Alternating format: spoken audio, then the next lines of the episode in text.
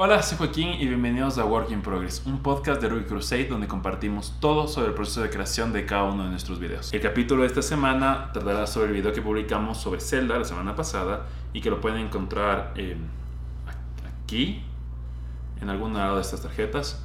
Fue una entrevista que, eh, o más bien un diálogo que tuve con mi hermano, que es la persona que más disfruta jugar Zelda de los que conozco y me pareció perfecto para este video son dos horas más o menos lo que demoró todo esto. Así que voy a dejar en la descripción unas notas de tiempo con lo que te puedes saltar eh, para que veas únicamente lo que te interesa la entrevista. La entrevista tendrá dos partes. En la primera parte hablamos con mi hermano sobre eh, lo que más nos gusta de los juegos, de la franquicia, del juego favorito, el momento favorito. Y a la segunda parte de la entrevista, en la segunda hora, hablamos eh, sobre el proceso de creación del video de dónde vino la inspiración, cómo se formó la idea, las peripecias que tuve que pasar para poder hacerlo, el tiempo que se demora en, construirlo y ya un poco más enfocado en lo que es la creación del video. Entonces puedes saltarte y disfrutar cada uno.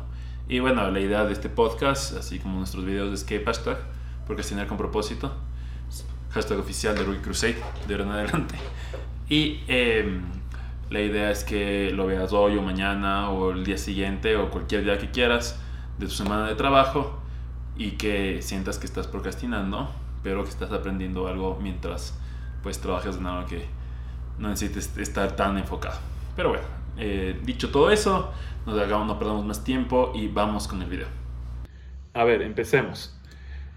Eh, ¿Te consideras un gamer? Yo diría que más o menos un classic gamer no voy a citar historias de los juegos o muy probablemente no me vas a preguntar quién escribió, quién, quién es el director de este juego y no voy a saber nombres en ese estilo. Pero considero que mi vida sí ha sido, sido se ha cambiado por los juegos. Mi vida ha sido dirigida por juegos de video en el sentido profesional incluso. O tengo la historia esta de cuando yo vine a Australia y estaba buscando un proyecto para hacer mi máster y mi supervisor me dijo, ah, tráeme diferentes ideas, investiga ideas de tecnologías. Entonces yo traje una lista gigante de ideas con todo lo que sabía. Y viene el supervisor y me dice, bueno, cualquier persona que es ingeniero electrónico y está haciendo computer science podría hacer esto. Y voto hacia un lado todo mi trabajo. Y me dijo, ¿qué más puedes hacer tú? Y yo de chiste más o menos le dije, bueno, a mí me gustan los videojuegos y las artes marciales. Entonces me dijo, ah, está bien, entonces trabajemos con eso. Y de ahí fue lo que salió mi proyecto, que era una realidad virtual para artes marciales en, eh, con los headsets. Entonces era una mezcla de videojuegos y artes marciales. Entonces cuando cambió mi vida, después de eso seguí PhD y doy las clases de graphics, computer graphics y game design. Pero creo que soy más alguien que le gusta el diseño y las ideas, no tanto solo jugar. Entonces un hardcore gamer no me consideraría, pero un un gamer sí, no, no casual gamer porque se juega un poco más. Eso, eso era una distinción que yo pensaba mucho esta semana en, cuando pensaba en la entrevista, de decir, ok, yo no me considero un gamer, eh, porque creo que el gamer está muy asociado a lo que ahora son los esports. Y te digo, yo, yo no juego esports, no, no me interesa jugar esports, yo me gusta jugar juegos. O sea, y creo que sí hay una diferencia entre un deporte y un juego, aunque los dos consideren que sean lo mismo para algunos, pero yo sí veo una diferencia entre jugar por jugar, jugar como siendo niño, y el jugar de juego un deporte. Eh, y creo que para, para, mí es mucho eso. O sea, gamer tal vez seas como que no, yo juego y juego el Fortnite y juego el, el no sé, el LOL y estos juegos que son como más deportivos. Y el otro es como, no, yo juego estos juegos que son juegos que no hay competencia. Y a veces solo juegas tú solo y está.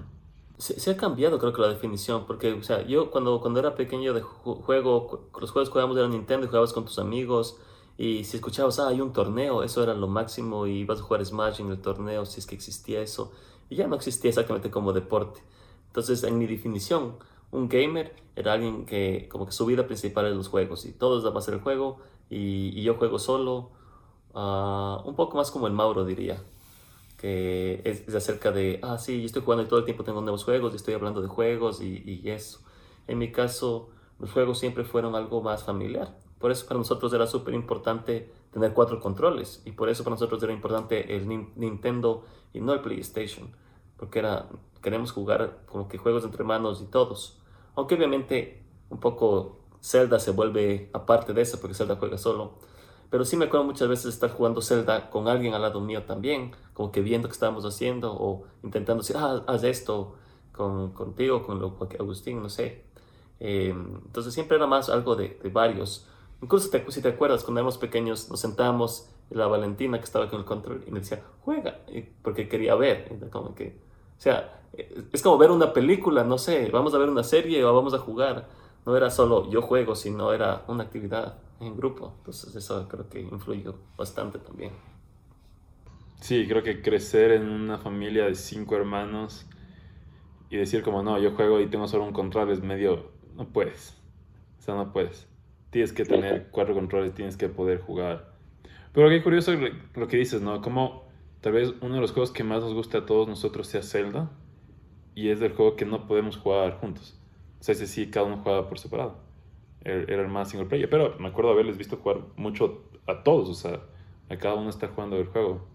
Y ves la historia y ves lo que están haciendo y ya. Y en cierta forma creo que también jugábamos juntos en el sentido de que todos estábamos avanzando medio parecido. Entonces ibas hablando, ay, pasaste esto. No. Entonces como que sentías, era como ver una serie, creo yo. Como, como ahora que la gente ve serie y dice, ah, ya, y no sabes hasta cuánto puedes hablar. Algo así parecido igual, o mientras íbamos jugando y ya sabías quién, quién iba en qué parte súper interesante. Y bueno, también me acuerdo bastante que jugar para nosotros también era, era competitivo en el sentido de, o sea, hacíamos competencia aunque no sea un juego de dos jugadores. Por ejemplo, eh, con el Agustín me acuerdo que jugábamos el juego de Smash, el de los targets, que tenías que, que destruir. Y era a ver quién logra hacer el menor tiempo. Ya se volvía un juego nada más. O sea, competíamos, competíamos entre los dos por sacar el mejor tiempo, aunque el juego no era de dos jugadores en ese momento. Pero se volvía así, creo que en Zelda medio parecido. O sea, no, no es que competíamos quién era y te reías del otro, sino era más, oh, ¿quién, ¿quién puede hacer esto mejor? No sé, aprender de cada uno. Súper bien, pero... ¿Cómo definirías la relación que tienes con la franquicia de Zelda? Mm. Zelda ha sido bastante importante parte de mi vida, eso te podría decir. Me acuerdo que cuando vino Ocarina of Time, cuando me dijeron de este juego, yo realmente no sabía nada de Zelda, porque ya había juegos antes, pero nunca, nunca existió Zelda. Para mí Zelda empezó con Ocarina of Time, aunque ya en teoría era un juego grande, en teoría ya se sabía de Zelda, para mí eso fue Zelda. Y jugar eh, Ocarina of Time creo que para cualquier persona e, ese Zelda es increíble. Y, te llena y, te, y juegas un montones de veces y, y, solo es una historia que te entretiene. Yo diría que Zelda para mí, o Ocarina of Time, fue el Zelda que me llamó la atención, que me entretuvo, que me dio muchas horas de entretenimiento, pero tal vez era muy pequeño, nunca le vi una, algo más profundo, te diría. No, no creo que sea la historia, me acuerdo la historia, pero me acuerdo que cuando estaba jugando la historia no era tan importante, era más la aventura de ir y descubrir y correr y ir por Hyrule y no sé, ah, quiero ver si saco el caballo, no sé, no, no era tanto acerca del bien y el mal o, rescatar a Zelda o Ganondorf como alguien malo, sino era diversión, o una aventura, diría yo. Entonces, en vez de salir al parque a jugar, era jugando ahí en Zelda. De ahí, cuando salió Majora's Mask, yo diría que ese fue un poco más ya entendía un poco más de qué se trataba Zelda, ya tal vez un poco más la historia. Y también ya me pareció mucho más oscuro, una historia muy como extraña. Y me acuerdo que en Majora's Mask se sentía ya una responsabilidad. Como el juego de Majora's Mask, la forma de grabar era diferente. No era solo pausa, graba, sino había que llegar a cierto lugar y poner ahí. Entonces ya te, me tocaba ya planificar un poco más cuánto tiempo tenía para jugar como que me voy a jugar tanto tiempo porque sé que de ahí tengo que grabar. Y cada vez que grababa me tocaba pensar, oh, ¿qué, ¿qué, más voy a hacer? ¿Cómo voy a grabar esto? ¿Qué voy a hacer siguiente? Entonces creo que eso se vuelve un poco interesante. Este juego me identifico más como, o sea, como el personaje, todo siempre eres Link, siempre eres tú. Yo siempre le llamé Martín a mi jugador, entonces era yo jugando y cuando hablaban conmigo era yo el que estaba respondiendo. Entonces eso me gustó mucho del, del video cuando hablabas de eso exactamente, de que eres tú en el juego.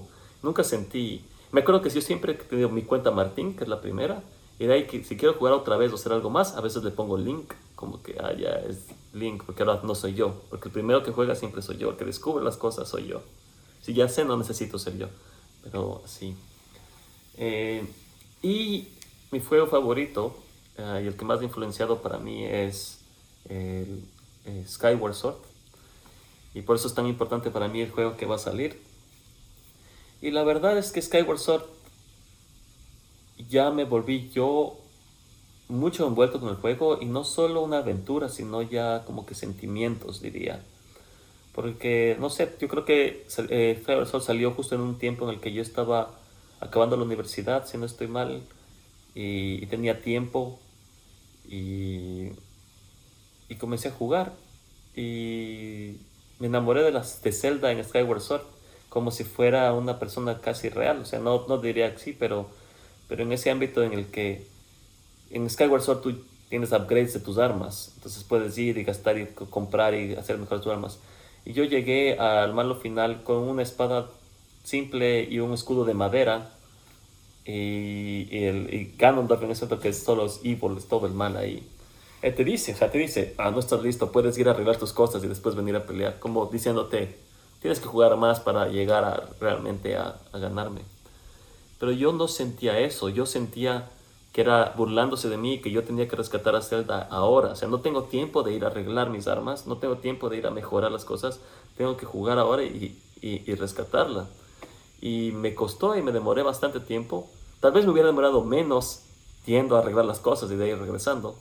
Pero no, porque como mi escudo era malo y se rompía, entonces me tocaba a mí jugar perfecto para cuando me iba a golpear yo en ese segundo hacia el parry y ya no se me gastaba el escudo y pelear. Y me sentí súper, o sea, me acuerdo la ansiedad de fallar y de decir, estoy fallando la celda y necesita y tenía que jugar otra vez y tendría que seguir hasta que al final logré y le gané al juego y se me tocó pelear perfecto para que no se me dañen las armas que tenía y lo gané así, con, sin mejorarlo. Y tal vez, tal vez eso es lo que el, juego hizo para mí. O sea, la historia es muy buena, pero honestamente estoy ahorita feliz de que voy a volver a jugar para acordarme de que era completamente toda la historia.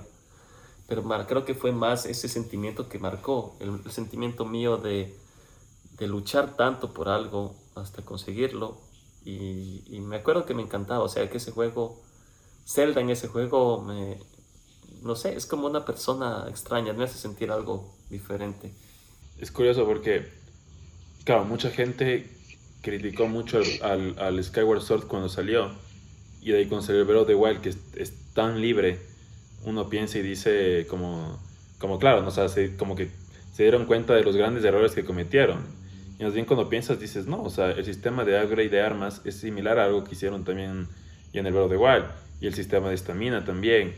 Claro, siempre que te preguntan como cuál es tu favorito, uno tiene ese, esa dicotomía de decir como, ok, el mejor, porque el, el, mejor para mí es el Breath of the Wild por todos estos temas, no puedo decir que no sea el mejor Zelda. Pero mi Zelda favorito es otro, porque me marcó y me dijo otras cosas o, o, me puso en otra situación. En tu caso, como dices, tus sentimientos de salir de la universidad y el estar en ese momento de está. Digo, para mí. Para, ti, asumo que es el Wind Waker, ¿no? Para mí fue el Wind Waker. No sé si sabes por qué, que es lo curioso. O sea, es curioso que tú sepas que para mí. Yo sabía que el favorito tuyo era el Skyward Sword y que el Zelda tenía mucho que ver, el personaje de Zelda. Para mí, el Wind Waker fue un juego que marcó mucho el, el, tipo de persona que quería ser. Creo que justo cuando el Wind Waker salió, yo había tenido unos 13 años, 12, 13 años. Y en ese momento ya estaba el PlayStation, creo que ya estaba el Play 2. Y el juego que estaba muy de moda era God of War. Entonces en, el colegio, si eras gamer, jugabas God of War, porque ese es el juego cool, el juego de adultos, o el GTA. Y yo decía como, esos juegos no me gustan. O sea, el, la persecución de gráficas más realistas. O sea, para mí que me digan como, pero es que juego, qué realista que es las gráficas, a mí no me importaba. O sea, me, me da un poco igual.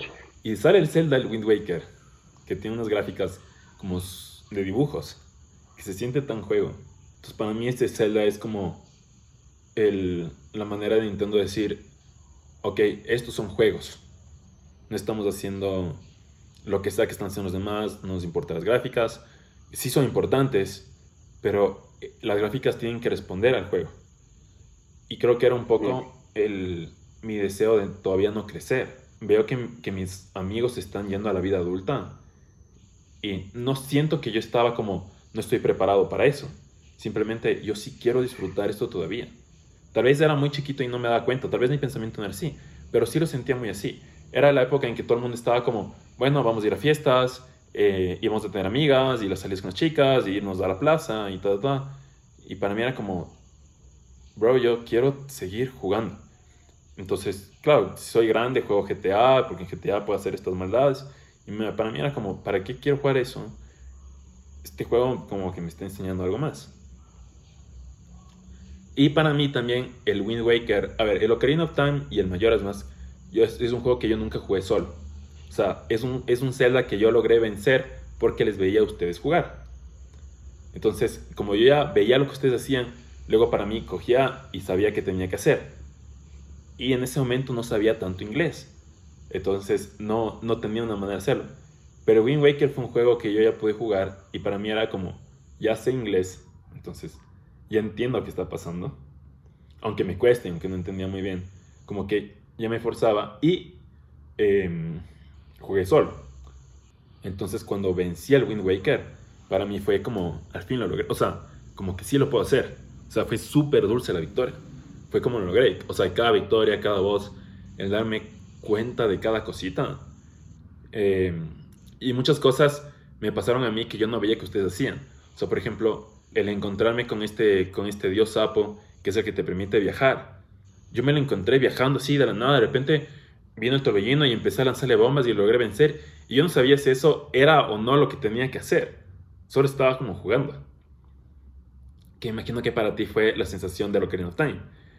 Y para mí fue como, Y claro, yo no he visto que nadie más había hecho eso. Y fue como que, wow, no sé si acabo de como hackear el juego o esto se tenía que hacer o no, si esto está bien o no, pero me acaba de dar un superpoder que es viajar a donde quiera, que nadie más tiene, porque nadie, no había visto a nadie más en la casa hacerlo, y era como, puff, entonces es una mezcla, o sea, es, es muy nostálgico para mí el Wind Waker por ese lado. es como acordarme de, de qué infancia quería y, y, prepararme para decir, ok, esta es la vida adulta, y además era un Link que tenía mi misma edad. O sea, la historia empieza que eres un niño que cumple 12 años. Dice, y esa es la edad que yo tengo. Y que ahora va a ser adulto. Y digo, ok, estoy dejando la escuela, ahora entro al colegio. Y en principio ahora ya me dicen señor, me dicen señor Reynoso. Entonces me sentí ese cambio. Entonces para, para mí por eso marcaba como tanto. Eh, sé que es tu primera aventura, ¿no? Sí, fue como mi primera aventura. Yo quería preguntarte, porque claro, para mí siempre ha habido consolas de Nintendo en la casa. O sea, nunca he tenido, nunca no he tenido una consola y nunca no he tenido Zelda. Pero tú sí. ¿Cómo, ¿cómo llegó Zelda? primero antes de eso, ¿cómo fue que tengas una consola? ¿Te acuerdas así de una época de no jugar videojuegos y ahora como videojuegos? Ah, más o menos sí. A ver, eh, yo puedo decir que o sea, yo tuve una consola desde pequeño porque tuvimos el primer el Nintendo, el NES. Tal vez no me acuerdo tanto de eso. O sea, me acuerdo de, de haber tenido el NES y me acuerdo de que mi papá quería, jugaba con nosotros Mario. Pero no hay mucho recuerdo de eso porque mi papá casi nunca jugó con nosotros Mario tampoco. Y tampoco es que teníamos muchos juegos. Y esto es como que era la alfombra y tenemos Mario y creo que eso, ¿no? O sea, no me acuerdo más juegos en el NES tener. Entonces, la consola que me acuerdo haber conseguido fue el Super Nintendo. Y eso fue más como... Tal vez yo diría que esa fue la primera consola que más sí, sí quise tener. O sea, sí me acuerdo y, pensar en, ah, quiero tener estos juegos. Y creo que le compramos al Álvaro, si no estoy mal. Y igual, es chistoso, pero también te podría decir que no me acuerdo tanto cómo fue ese momento. Del que sí me acuerdo es del Nintendo 64 ese me acuerdo claramente. Me acuerdo planificar, ahorrar, trabajar, eh, ganar dinero y de decir, ah, vamos a comprar y que de ahí en Navidad lo compremos y que recién nos llegó el 31 de diciembre. Entonces me acuerdo, mientras todo el mundo estaba en Ecuador, en, ah, yendo a las viudas y yendo a salir, yo llegó el Nintendo 64, estaba con la caja así, ah, hay que instalar esto. Así, entonces como que abriéndolo y instalando así todo. Entonces, no, pero es que hay que ir afuera a ver las viudas, no sé qué. Y para mí eso no era importante en ese momento, era, era ah, el Nintendo, todo. ah, qué chistoso, me comienzas a acordar historias de estas de, de cuando llegó Intento acordarme Super Nintendo, pero no me acuerdo. Qué, extraño que no me acuerdo ese momento. lo más probable es que no me acuerdo porque fue más algo que estábamos con el Agustín también, y que como, con mis papás y todos como que llegamos a conectar. Me acuerdo clarito que el 64 yo estaba solo. O sea, me acuerdo que yo lo recibí y yo tenía la caja y era, tengo que instalar esto lo antes posible. Y Zelda es una buena pregunta porque exactamente Zelda, como te dije, para mí Zelda fue Ocarina of Time, el primer Zelda que llegó a la casa. Y lo compramos. Esa es una gran pregunta. No sé, no sé, honestamente no sé por qué lo compraríamos. Tal vez era el juego que todo el mundo tenía que comprar en ese momento. Porque solo me acuerdo que el Mauro hablaba de Zelda y decía, no, es que Zelda es súper bueno, no sé qué. Y él ya estaba jugando y nosotros pedimos. Pero no, no había internet como para decir que estuve viendo reviews o porque estuve viendo esto. Y no había propagandas tampoco. Entonces yo me acuerdo que cuando pedimos Zelda... Mm, ajá. No, sí, a veces comprábamos la Club Nintendo, pero eso era muy raro. O leía en la, en la peluquería, porque cuando había una peluquería que tenía la revista Club Nintendo, entonces ahí veía. Eh, pero no, o sea, Zelda fue todo un descubrimiento. No fue que o sea, la única persona que habló con nosotros de Zelda antes fue el Mauro. Y eso fue todo. Y de ahí era, estábamos esperando a que llegue Zelda. Honestamente, no me acuerdo mucho haber esperado como que tanto, sino me acuerdo a ver que ya llegó el juego. Y era como que, ahora sí, este es el juego que tenemos que jugar. O sea, era como que sabíamos que era un buen juego, pero no sabía por qué. No tenía ni idea de qué se trataba. No sabía nada de la historia. No sabíamos qué personajes, o si era de uno o de dos jugadores. Era solo el juego que tenías que tener. Así de simple. Era como que tienes que tener Mario y tenías que tener Zelda. Y, y aún es lo mismo. Siempre tengo que tener Mario y siempre tengo que tener Zelda. Eso se ha mantenido de pase de los años. ¿Qué te digo? Yo no me acuerdo. Yo no me acuerdo una época antes de 64. No me acuerdo de una época antes de Ocarina of Time. O sea, me acuerdo, me acuerdo de haber conseguido el GameCube. Me acuerdo que ahorramos para comprarnos los cuatro controles inalámbricos. O sea, ya, ya me acuerdo de la siguiente etapa, pero del 64 pero sí me acuerdo de haber visto y jugado el Zelda 64, ¿sabes? Y el, el, el, el Majora's Mask me acuerdo menos. O sea, y me acuerdo mucho del cartucho del Majora's Mask, que era holográfico. y, que era como, wow, y era dorado, entonces era como, no sé qué. Y me acuerdo muchas veces que ese cartucho lo veía como en una repisa que estaba en la casa del Chivis, que es otro primo. Y como que súper alto, y era chiquito y no alcanzaba. Pero me, gusta, me, gustaba full verlo, y era como... y no podía, y era como ese juego es, como demasiado elevado para mí, por así decirlo. Y de allá me acuerdo a ustedes verles jugar el Mayoras más, pero el tema del tiempo, el, el, saber que podía retroceder en el tiempo o hacer que el tiempo sea lento, ya, digo, mi capacidad de inglés no daba. Entonces no podía, solo era como este juego ya. Y ese juego no es tan fácil de, solo como te pones a jugar, como el, el Ocarina of Time, solo vas de camino. Claro.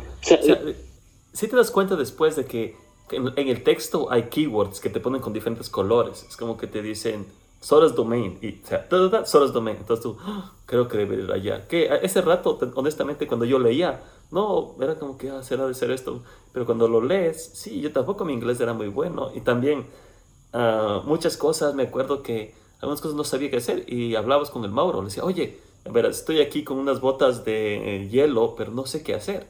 Y decía, ah, sí, verás, de aquí tienes que irte, no sé qué. Entonces me decía como si fuera una aventura, o sea, era una aventura que se mezclaba entre el mundo real y el mundo virtual. Entonces, realmente para mí era algunas cosas no sé, entonces le llamábamos, oye, le llamábamos, oye, ¿cómo haces esto? Ah, ya, creo que hay que hacer esto. Entonces nos decía por teléfono y de ahí, ah, ya, creo que era así, y ya jugabas. Pero sí, también fue una aventura que mezcló más que solo leer el juego, o sea, envolvía más que solo lo que el juego tiene, porque era en inglés para nosotros, era más difícil, no entendíamos tan bien ese momento hay una entrevista de Miyamoto que habla acerca del primer Zelda y el miedo que tenían cuando salía. Y en la entrevista dice que Mario era un juego muy fácil de entender. O sea, tienes que ir siempre a la derecha, solo tienes que saltar y avanzas. Es como fácil de comprender. En cambio que cuando estaban preparando Zelda, él decía, este es un juego complejo porque no le vamos a decir nada al jugador. O sea, empieza el juego y, solito tiene que cachar qué hacer y a dónde ir y, dónde moverse y entrar o no a los dungeons y a, los templos. Y es muy libre. Y él dice que eh, o sea, ellos pusieron muchos secretos en el juego y que no dijeron a nadie y que eh, ellos decían o ellos sentían que querían que la gente también hable de eso. Como que, oye, encontré este secreto en tal lugar. Y que luego tú vayas y busques ese secreto y lo consigas. Entonces me parece súper chévere que nosotros hayamos vivido la misma experiencia que pensaban los originales desarrolladores. Eh, y lo vivimos tal vez porque no sabíamos inglés. Y estamos intentando jugar un juego que no entendíamos. Pero que es similar a lo que ellos querían. Que era como, solo sal y ten una aventura y encuentra secretos. Para nosotros fue lo mismo, pero porque no teníamos idea. O sea, qué interesante. Y qué bueno los juegos que puedan permitirte eso. O sea, que, que superes la barrera del lenguaje y que puedas literal solo jugar. El Zelda, el Breath of the Wild tal vez sea muy complejo en, en cantidad de botones y acciones que puedes hacer. Como para darle a un niño y que solo juegue. Pero es un juego que tal vez sí pueda darse eso, de como, mira, ten y solo sal a explorar. Y que vivan esa aventura.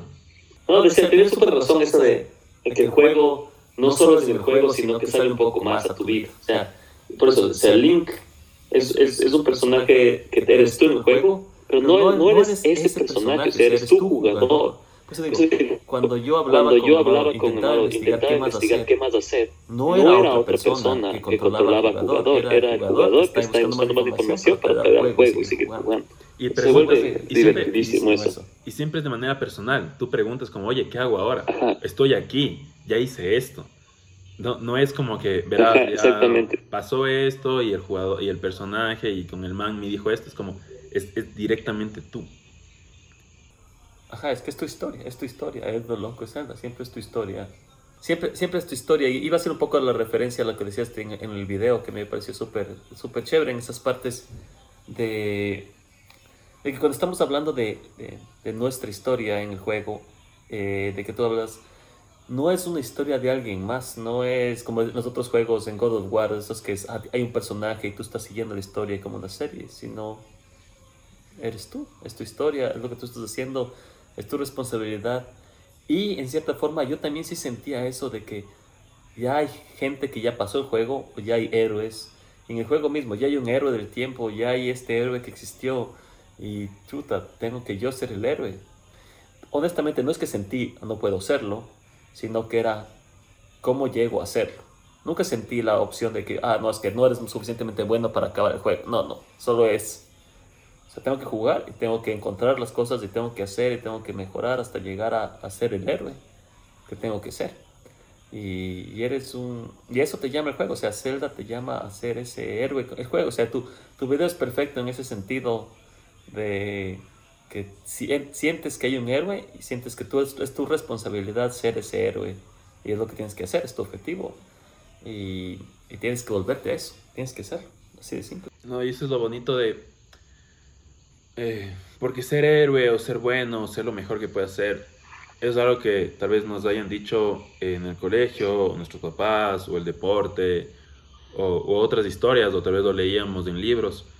Pero el jugar a hacerlo es, es tan distinto, o sea, lo sientes tan personal que cambias cosas. Como decía, a ver, en una, en una versión previa al ensayo, yo tenía todo un párrafo que era como quejándome de otros medios no quejándome, pero como que sacando en cara como otros medios no aportan a eso.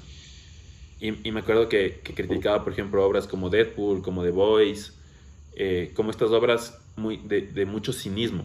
Como que mostremos a los héroes con defectos, pero ya no mostremos como héroes como, con defectos que tienen que superar o que quieren mejorar, sino mostremos a héroes con defectos y les vale mierda que tienen sus defectos y son malos. Entonces yo criticaba, o sea, decía como que criticaba mucho en el video inicial, pero claro, en, en Rookie Crusade, en al menos en los ensayos, yo no quiero hablar mal de ninguna obra. O sea, la idea de Rookie Crusade es como agradecer a los creadores y agradeces lo bueno, eh, lo mejor, o sea, lo que te sirvió. Entonces quité todo ese párrafo y lo que dije, ok, este juego lo logra y lo hace porque te permite a ti aprender a ser bueno jugando. Y si te jalas, vuelves a intentar. Sí. Y tal vez es, tal vez dirías como que no tienes la opción de ser malo en el juego, como, como en otros juegos como el Fable te permiten. Pero eh, creo que la fantasía de ser héroe y ser bueno es al menos más interesante, se me hace más poderosa que la fantasía de ser malo, porque malo soy todo el tiempo. De aquí preguntaron también en Instagram como si pensamos jugar el siguiente juego. Yo no sé si estaban hablando del Skyward Sword HD o, del, o del Breath of the Wild 2 o la secuela, como sea que le vayan a llamar. Y yo vi la pregunta Bueno, la respuesta es... Sí, obviamente. Obviamente los No, dos. la eh, claro, o sea, no, no, no vas a decir, obviamente no voy a jugar ningún Zelda, ya se acabaron, ya, ¿para qué más perfección? No necesito más. No. Oh.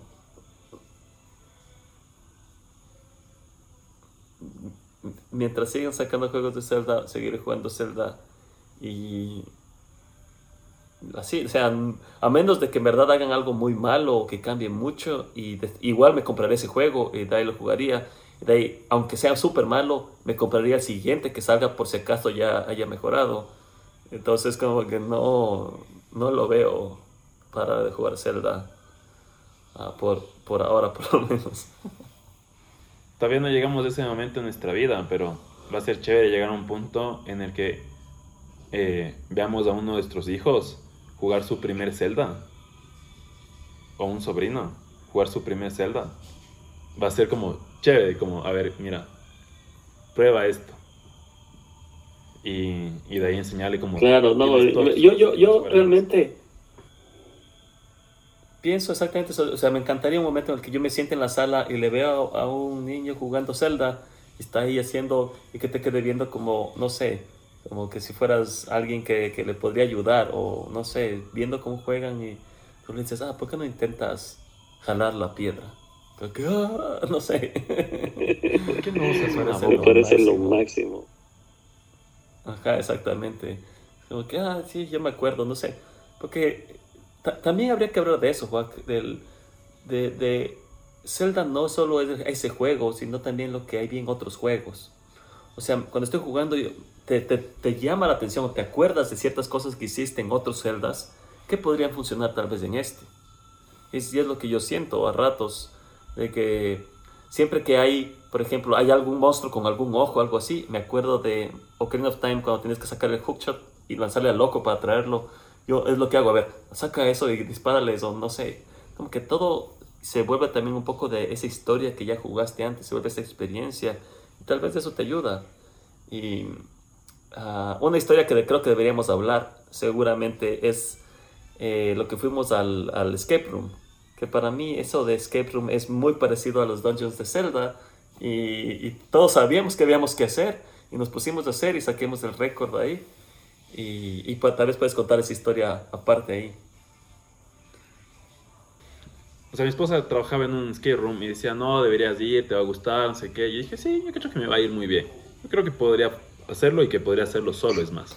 Y creo que me iría bien. Dice, no, es imposible, verás, yo he estado con grupos de 10 personas y no lo logran y, y se demoran y se demoran hora y media o dos horas y el juego solo dura una hora y, y de ahí les votamos y no logran, no logran, no logran. Que la gran mayoría no logran. Y dije, mira, yo creo que sí lo logro. Yo tengo sensación de que yo sí puedo hacer ese tipo de cosas. Que sí me iría bien. Y de ahí cuando dijo, y de ahí estuviste aquí para mi matrimonio, y fue como, bueno, vayan a este skate room, les invito, es de Mario, ta, ta, ta, jueguen. Lo, lo rompimos el récord, como lo hicimos de 25 minutos. El récord anterior era como 56 minutos. Y mucho era eso, o sea, ya entras en la práctica y en la mentalidad de, y es lo que decía, para mí, para mí otra lección que me han dado mucho los juegos, fuera de Zelda, es, siempre hay una solución. Siempre hay una solución. O sea, no hay problema que no tenga una solución. Siempre hay una solución. Solo tienes que seguir dándote vueltas, buscando, saltando, subiendo, bajando, y hay la solución. Entonces, que, pero, creo que para nosotros esa experiencia de skate room fue así. Entonces, solo entramos, ok, a ver, hay una solución, solamente sigan. Y buscamos y nos movíamos, ta, ta, y ya los cinco, como estamos tan acostumbrados a resolver y a jugar juegos, lo hicimos rapidísimo. Y de ahí entramos al siguiente skate room, que también lo ganamos rapidísimo. Claro, y, y a, mí me encantó, me encantó la idea de que cada uno estaba haciendo algo diferente. O sea, tú sabías, o sea, no necesito pensar que tú no vas a poder hacerlo, sino tú- vas a hacer esto, yo voy a hacer esto. Y, y, todos lo hicimos al mismo tiempo. Y por eso es que las cosas se hicieron tan rápido, porque no, espera, no íbamos todos. Yo, yo creo que muchos escape rooms la gente va más en grupo. Y de ahí esto, y de ahí esto. Nosotros cada uno se abrió. Y de ahí llegamos y de ahí yo dije, me acuerdo, me, acuerdo clarito que en algún momento yo dije, creo que necesitamos un espejo o algo así. Y de ahí la bala dijo, ah, yo vi uno aquí. Como que iba tan, tan tan sincronizada nuestro trabajo. Ok, ok, encontremos la clave y ya la Valen estaba sentada ahí para poner la clave. ¿Cuál es la clave? Oh, sí funcionó. Y así, así de rápido las, cosas pasaron. No hubo tiempo de, de, pensar siquiera. Es, es, increíble, la verdad. Ah, eh, qué bueno que estuvo ese escape. ¿Cuál para ti es el Zelda con la mejor historia? ¿El Zelda con la mejor historia? Mm, tiene que ser Skyward Sword. Tiene que ser Skyward Sword porque e, es del inicio, es, es del primero. O sea, ese es el link al que te refieres todos los demás links. O sea, cuando tú hablas del héroe del tiempo y del héroe, no digamos tiempo, del tiempo, sino el héroe, es el link de Skyward Sword. ese es el primer héroe que existió, el que creó las cosas, el que creó la Master Sword. O todo eso que los demás juegos tú juegas y dices como que, wow, ¿cómo salió esta espada? Skyward Sword es eso. Entonces, ¿qué, mejor historia vas a tener que esa original? Ah, obviamente, eh, no hablamos de algo que es muy importante, que es el de Age of Calamity, que no es exactamente la franquicia, pero es el de igual. Y esa historia también es buena. O sea, eh, eh, digamos que estos los de Hyrule Warriors, esos, juegos son más historia que gameplay. Entonces, esos, yo incluso te diría, a ratos no tienes que jugarlos, a ratos tienes que, ver las historias y te puedes sentar dos horas como una película y te cuenta una historia increíble, una animación. Ahí podrían hacer la película fácil y lo ves feliz. Entonces sí, me cuesta decirte, ah, historia, historia, sí, no sé. Skyward Sword para mí es historia de, de, empezar el mundo y es parecido cuando acabas Ocarina of Time y comienza el videíto final donde salen las hadas o bueno, tal vez no le acabas, es un poco antes, cuando te están contando la historia de la, de la Trifuerza y ves las cosas. Exactamente, eso. Entonces es, es algo así, pero para mí es algo así todo el juego que estás creando un mundo, estás creando esto, está, hay, hay, el mal que es, y tú le concentras y este mal no es Ganondorf aún, o sea, es el mal. Y de ahí es Ganondorf, pero ahí solo es el mal. Una de las cosas que yo más disfruté de jugar Breath of the Wild fue encontrar las cosas que había estado en el, en el Skyward Sword. Porque sí, hay, hay, hay el templo del tiempo en el, en el, en el Breath of the Wild pero la mayor cantidad de cosas que tú encuentras en el mundo son muchas del, del, del Skyward Sword.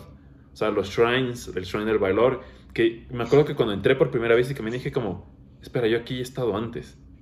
Ese como, ese déjà vu, como, yo aquí he estado antes y, me acuerdo que Zelda estuvo parada ahí y fue como, ok, yo he estado aquí. Y cuando encuentras este, este, la estatua la más grande de la diosa que está en medio de este templo, es emocionante porque dices como, ok, yo, yo, me acuerdo cuando esto cayó aquí y se formó y estaba solo aquí la estatua y veo cómo la gente le construyó un templo y de ahí sientes que hubo un derrumbe y que le cubrió y luego los Gardens están reservándole este lugar. Es como, es súper chévere estar en Breath of the Wild después de jugar al Skyward, decir como, wow, aquí está, aquí está. Y muchas de las cosas que dices como, ok, la primera historia, el Breath of Wild es la última en orden cronológico, pero es increíble. Ok, ¿cuál es tu, el Zelda con las mejores gráficas que tú dirías? Tus gráficas preferidas.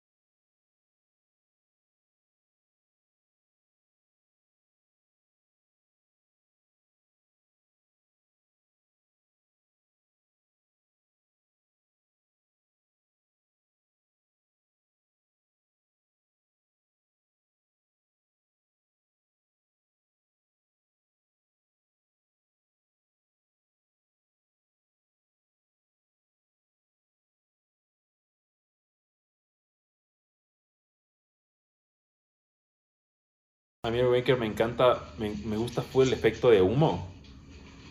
Que es como, súper cartoon, como esos círculos así, y se expande. Es, es, chéverazo, y las armas y los villanos. O sea, digo, como le da tanta libertad. Digo, para mí, yo sí quiero mencionar, como dentro de gráficas, lo que para nuestro momento fue jugar el 64 o sea, la, mm, primera vez, la primera vez que pones y ves un mundo 3D.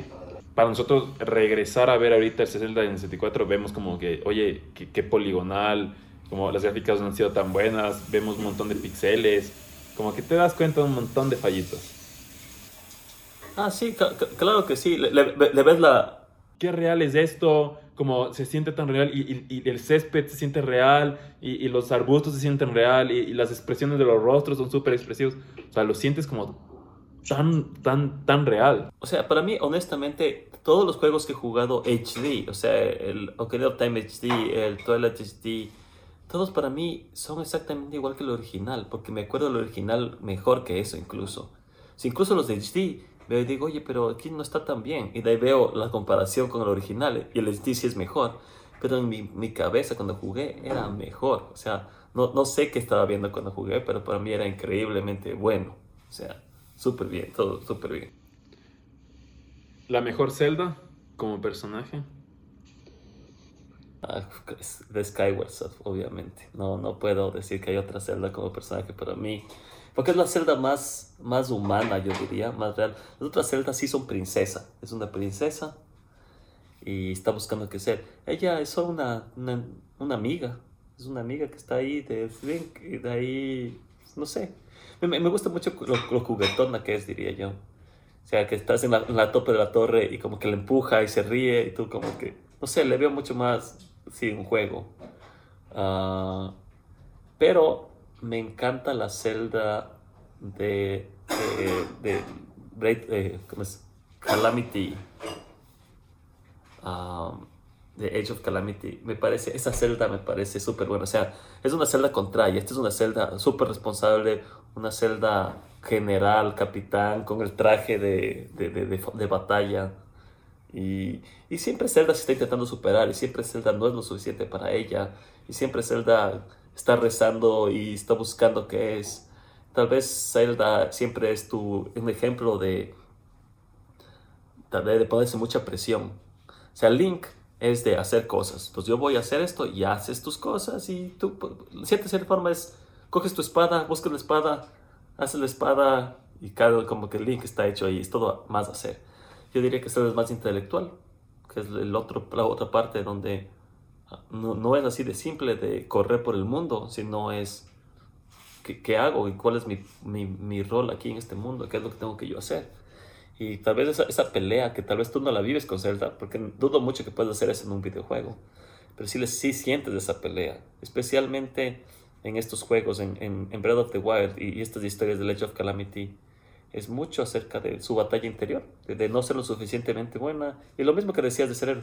Ella también busca ser héroe, pero porque es su responsabilidad as well.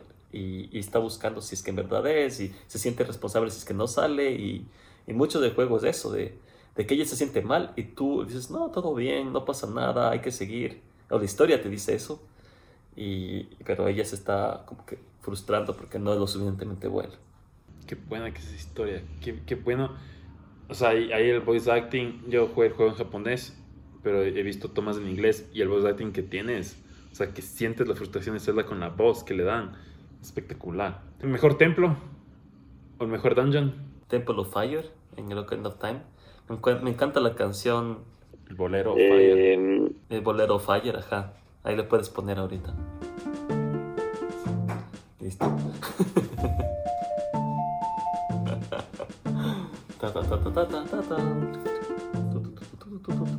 Oh, qué buena que es esta canción. Eh, y no sé, me acuerdo eso porque creo que tal vez fue uno de los que más me gustó cómo estaba hecho y que tienes que ponerte la, túnica roja y todo tiene que ver con fuego. Y a mí me encantan los Gorons, la verdad. Me gustó mucho Majora's Mask y creo que aprendí a, me gustaron los Zoras en Majora's Mask porque Majora's Mask lo más chévere es ser el Zora y tener la guitarra y, y hacer eso. podríamos hablar de instrumentos también. Pero bueno, entonces el Majora's Mask eh, de Zora. Pero yo como que siempre me ha gustado más los Gorons. O sea, para mí Gorons es lo máximo.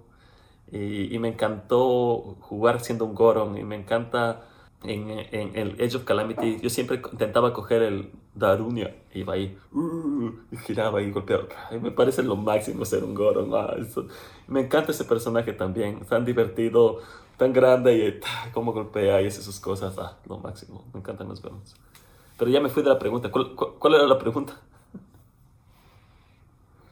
Ah, sí, sí, yo creo que me, encanta Templo del Fallo, pero por el sentimiento. Técnicamente hablando, un templo bueno, yo diría que es em, el templo, no sé cómo se llama, que es en Ocarina of Time, el que es en el, en el desierto. Porque tienes que ir a hacer cosas de niño, o sea, tienes que pensar más allá de qué hago ahorita, sino, oye, esto tenía que haber hecho antes. Entonces tienes que irte de niño, regresar, venir, viajar y de niño hacer ciertas partes y de ahí regresar y de ahí de adulto hacer ciertas partes y mezclar eso. me parece súper buen diseño que te obliga a, jugar bien el juego, eh, a entender bien y hasta pensar más de lo que puedo hacer ahorita. Entonces yo quería que ese me parece un súper buen diseño como de, de lo que deberías hacer. Verás, yo me acuerdo mucho del templo del Wind Waker, del, del Rito Village, del montaña donde está el dragón, que al final tienes que jalarle la cola del dragón. O, te ayudas la cola del dragón para matar al bicho. Ese me acuerdo mucho, o sea, y me acuerdo mucho la música, me gusta mucho el ambiente. ese dungeon me lo acuerdo, me, acuerdo un montón. O sea, del Wind Waker también el bosque me encanta. Ahorita que hablabas del, del templo del desierto, para mí era el templo del Wind Waker, que también es como en el desierto. Perdón, no en el, Wind Waker, el del Majora's Mask, en el que te tienes que dar la vuelta a todo el templo, afuera, y ah. vuelves a entrar. Y, acordarte de las cosas, de como, ok, esto cuando le dé la vuelta va a estar así. Ese también es, es como un montón. Pero de ahí templos, digo, un templo que a mí me gusta muchísimo, no sé por qué, es la casa en la nieve en el, en el, en el Twilight Princess en el que tienes que hacer la mm. sopa. Creo que siempre en el juego tienes que hacer cosas muy épicas. Y ese es como que tienes que hacer una sopa. Entonces era como que, ok, ya cojo estas cosas, pongo, tal, y tienes la bola que es chévere. Y como que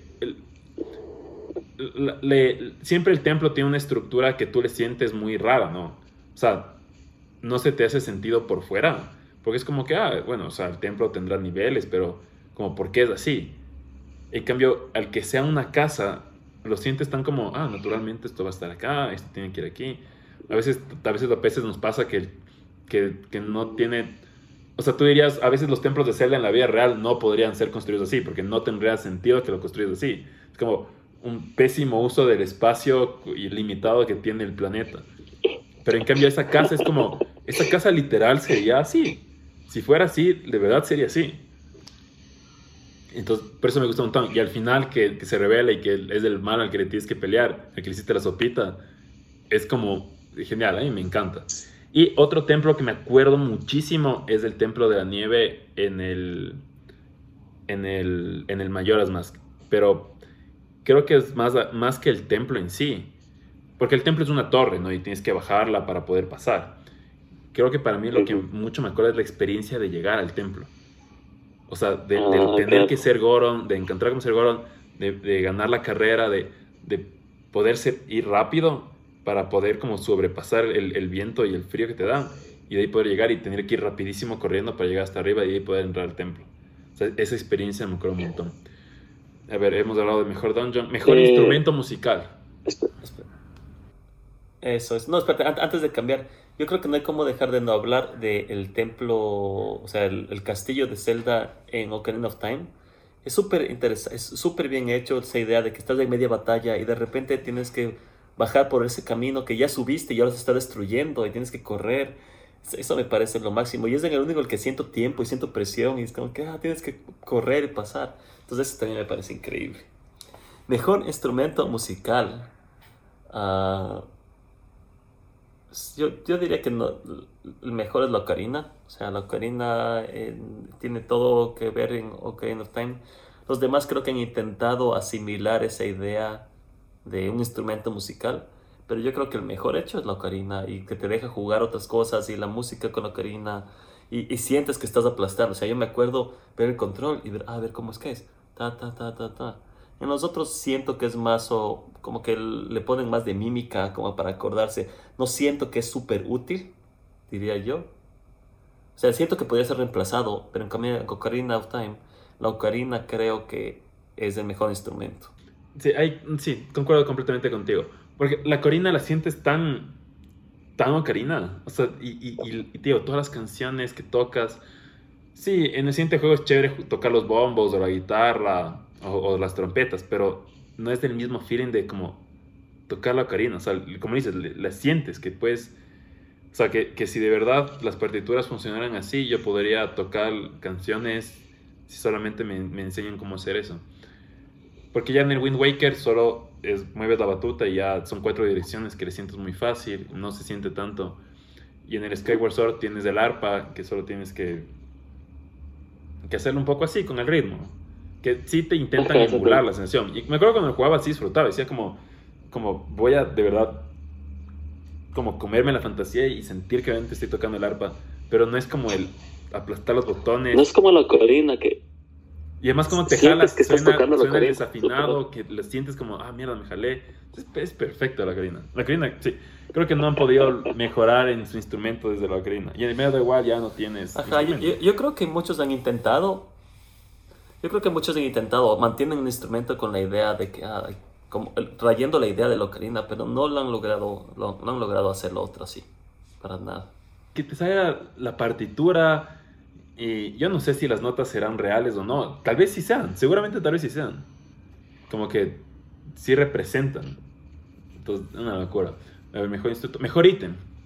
Ah, a ver, a mí que más me, más me gusta de todos, yo diría que es el, el Hookshot. Sí, que lanzas y como que te... Me acuerdo que siempre ese es un, ítem súper útil. Que cuando empiezo un juego de Zelda y no tengo el... eh, este... ¿cómo, cómo es exactamente? ¿Hotshot?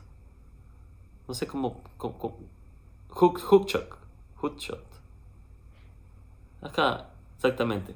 Porque me parece súper útil y como que muchas veces ya estoy buscando, se empieza el juego y ya veo maderas y digo, necesito esto para pasar este templo, ya no lo tengo. Exactamente. Eh, pero obviamente tengo que decir que es la Master Sword. Porque sin la Master Sword no puedes ganar, así que Master Sword. A mí me encantaba, me encanta y me, me parece lo máximo ir en el caballo y ir con el arco de flechas. O sea, me parece lo máximo que va a... tar- Y ahí vas. Lo máximo. Sí, digo, a mí me gustan mucho las, las botas voladoras del, del Ocarina of Time. Y me encanta que, que- Ah, me encanta que al final del juego, yo no sé por qué, me imagino que fue porque los veía a ustedes hacer, pero para mí era como que, ok, eh, el último traje que voy a utilizar y con el que voy a pelear contra Ganon va a ser el traje azul, porque si fue el último que tengo, obviamente es el mejor. Y, y las botas que tengo, las últimas botas que conseguí son las botas doradas. Obviamente voy a utilizar botas doradas. Pero si lo piensas, usar las botas doradas es más jodido porque te resbalas un montón. Y es como, y así gané y así le maté a Ganondorf. Y así bajé el, la torre, o sea, el castillo y porque ya está, o sea, tengo que utilizar las botas doradas. Botas doradas y el martillo. No, pero... No, es que eso, eso hacíamos porque, porque teníamos que... Era reto ya, porque ya habíamos ganado el juego, entonces era ponerlo más difícil. Que tenías que ganarle con la espada rota de Goron. Entonces solo tenías la parte de encima. Entonces tenías que empezar a... y con las botas de metal. Entonces no había mucho como moverte y, y girar, darte la vuelta. y- La verdad es que no sé si es que puedes ganar con las botas de metal. Creo que sí puedes bajar todo el castillo si solo ruedas. Creo que sí, no me acuerdo ya ahorita. Pero creo que esos eran los retos que jugábamos siempre. O sea, a ver, ¿qué, qué, qué vamos a hacer ahora? O solo sin... Y, y me gusta mucho que ahora veo que los live streamers hacen lo mismo. O sea, hoy voy a jugar Zelda sin espadas, no sé, y así juegan. Entonces hacemos nosotros eso, pero solo en el final. Mejor pelea contra Ganondorf. O mejor boss final. O antes de llegar a boss final, Eso ya- mejor, mejor boss de templo. Mejor boss de templo, uno que me acuerde así súper bien. Ah, hmm. O sea, no te puedo decir que es mejor porque hay muchísimos.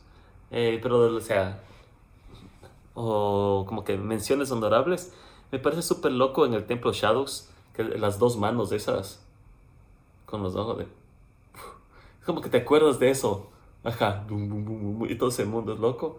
Eh, Obviamente también el de agua, templo de agua en Ocarina of Time, la bolita esa que se va moviendo, porque al principio no cachas qué es lo que tienes que hacer y, y- y solo es súper raro. Eh, eh, el monstruo negro en el Skyward Sword, o sea, que solo es ese monstruo negro así, que sale, que es una... no sé qué es, A mí me La boca parece y lo los pies. máximo. Sí, Digo, de- ya, ya que estamos hablando del Skyward, a mí el pirata del barco del Skyward. Ah, ¿Qué hijo de madre? No he tenido voz. Me costó más vencerle a ese pirata que vencerle al Ganondorf en el juego final. Pero Sí. ese pirata le sufrí y era como que estaba. Y me acuerdo estar parado ya sudando. Como que no le he dado por todos lados. Y, y el otro día, para hacer el video, estaba viendo un man de donde saqué los clips eh, jugando. Y veía que el man fue como. Fue corriendo, pa, pa, pa, pa, pa. Se lo bajó en tres segundos. Yo, como, hijo de madre, si hubiera sabido esto lo fácil que es, porque a mí me costó un montón. Porque el, el pirata venía corriendo y yo no pensaba como, bueno, corro a hacer el encuentro. Yo era como que, a ver, prepárate el escudo ahí porque te va a venir el ataque y defiéndete. Entonces yo sí empezaba desde lo más atrás posible. Entonces ese, ese, ese me costó un montón. Y es- ese me acuerdo un montón así. Y me acuerdo una satisfacción haberle vencido como, ya, se acabó, bota esta tontera. Eh, otro boss así que me, que me encantaba, el... Hmm, te digo, me acuerdo del, del, del Majora's Mask, igual del templo del, del... O sea, el toro del Majora's Mask me parece increíble porque tienes que perseguirle corriendo y Ah. saltar las rampas. Ese, ese, me encanta esa pelea. ese, ese es ex- increíble. Y además me encanta la canción. Es que, seguimos hablando. me- Cierto.